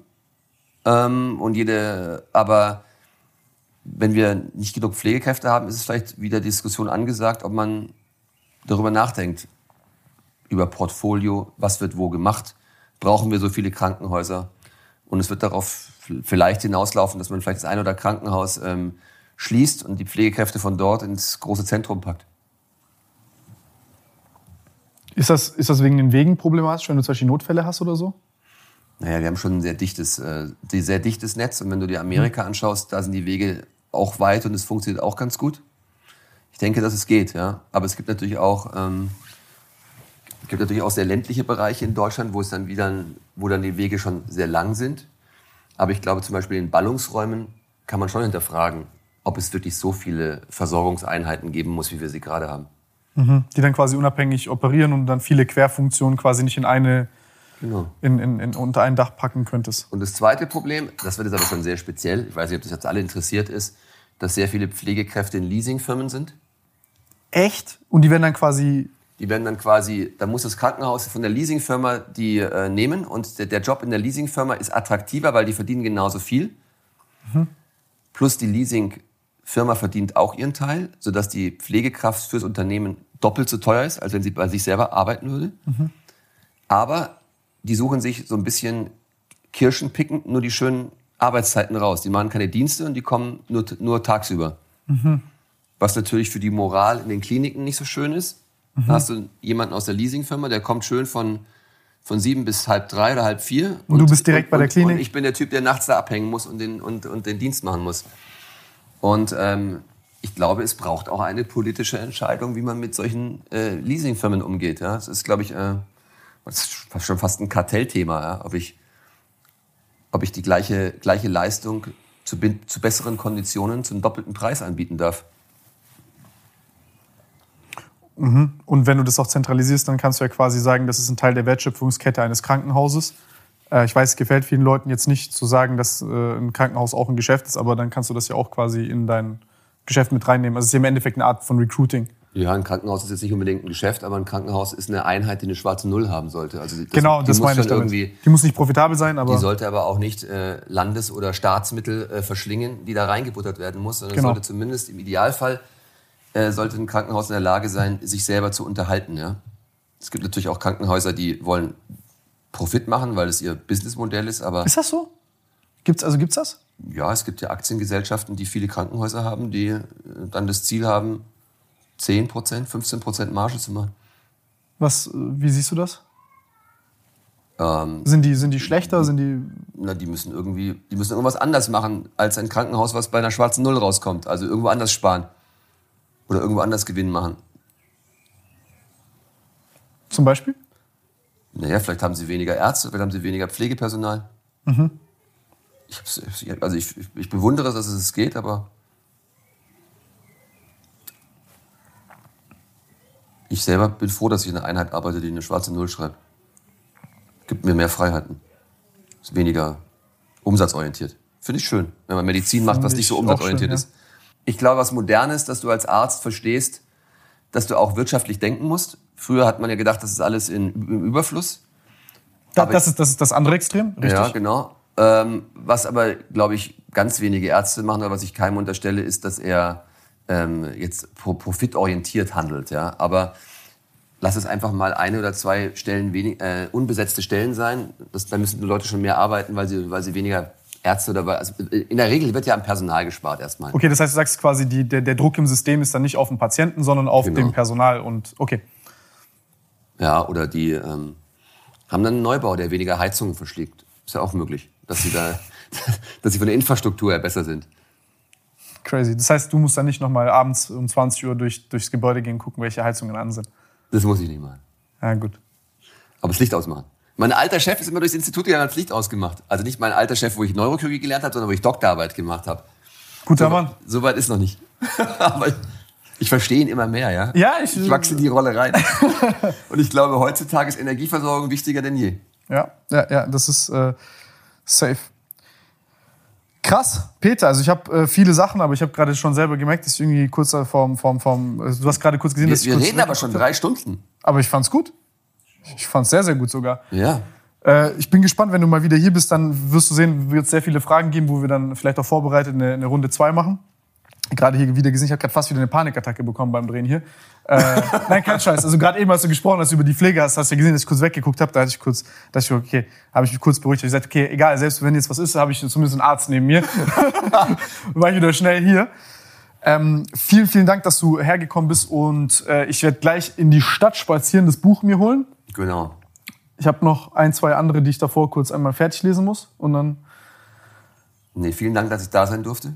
Nicht zu danken. Also ich danke dir, dass du so. Äh Und vielen Dank, dass du äh, Interesse an dem Buch hast. Kopfarbeit.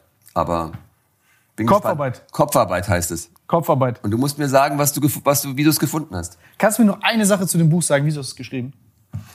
Äh, mehrere Gründe. Also Nummer eins ist, ähm, ich glaube, ich war an einem Punkt, wo ich viel erlebt habe, aber wo ich das Gefühl hatte, dass ich das mal niederschreiben muss, um es wirklich zu verstehen und nochmal zu, drüber zu reflektieren. Das ist jetzt so der eigentliche Grund. Und ähm, ein bisschen wenn du die Fälle siehst, sind es auch teilweise Fälle, die sehr emotional sind. Es liest sich wie, also die, ich weiß ja nicht, wie es ankommt, aber die Leute, die mir schreiben, sagen, dass die einzelnen Episoden oder Kapitel sich wie ein Krimi lesen, weil sie teilweise sehr spannend sind, sowohl was die Diagnostik als auch die Operation angeht. Und äh, man lernt sehr viel über das Gehirn. Das ist für Laien sehr wichtig. Es wird, cool. dich, es wird dich faszinieren, weil es die ganze, gesamte Fun Funktionen des Gehirns durchspielt. Es handelt von der Motorik, von der Sprache, vom Sehen und so weiter, vom Rücken und so weiter. Also man lernt was darüber. Aber für mich war es auch so eine gewisse äh, Therapie, was ich alles erlebt habe und die, auf, äh, die, die guten Seiten und die schlechten Zeiten. Und was mir auch sehr wichtig war, ist, dass ich über da, seit Jahren beschäftigen mich die, dieses Wertegerüste, was wir mal gesprochen haben. Was für Werte sind gut? Ähm, mich beschäftigt, was ist die Psychologie dahinter, wenn ich eine Entscheidung treffe? Operiere ich einen Patienten, operiere ich ihn nicht? Warum geht ein Patient irgendwo hin und zu drei Ärzten und kriegt vier Meinungen? Weil unterschiedliche Psychologien dahinter stehen. Ähm, War bei mir genauso. Genau. Was ist, äh, wie, wie, ist, wie fühlt sich der Zustand an, wenn alles perfekt läuft, dieser Flow-Zustand, ja? Oh, sehr, sehr schönes äh, Thema. Ja, das kommt da drinnen vor. Ähm, wie funktioniert denn, wie ist ein High-Performance-Team? Warte, du hast über Flow geschrieben in dem Buch? Ja. Oh, oh, ich weiß, was wir, also in Folge 2 machen wir deine, die, die Stories, die da sind, die OPs und Co. und die Diagnostik und das Erklären von den Sachen. Da gehen wir nochmal Deep Dive Medizin. Und machen auch so Sachen wie Flow. Und High Performing Team? Ja, High Performance Team ist das andere. Dann meine, dann, dann die Diskussion, weil ich ja Tennisspieler bin oder Tennisspieler war, ist, äh, ist Neurochirurgie ein Einzelsport oder ist es ein Mannschaftssport? Das ist sicherlich eine Kombination davon.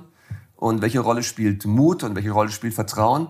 Also solche Sachen und Fehlerkultur, wir haben über Fehlerkultur gesprochen, das wird da auch äh, behandelt. Und ähm, ja, und das war mir wichtig, dass man auch, dass die Leute auch realisieren, dass wir nicht nur so stumpfe Idioten sind, die irgendwie dauernd operieren und denen es alles am, am Hintern vorbeigeht, sondern dass wir uns äh, alle als Gruppe, als Community auch Gedanken drüber machen. Ich werde, äh, wir gehen gleich in die Bücherei. Toll. Sehr gut. Vielen Geil. Dank. Vielen, vielen Dank. Ich werde mir das durchlesen, dann schreibe ich dir, was ich davon halte. Super. Freue mich drauf. Geil.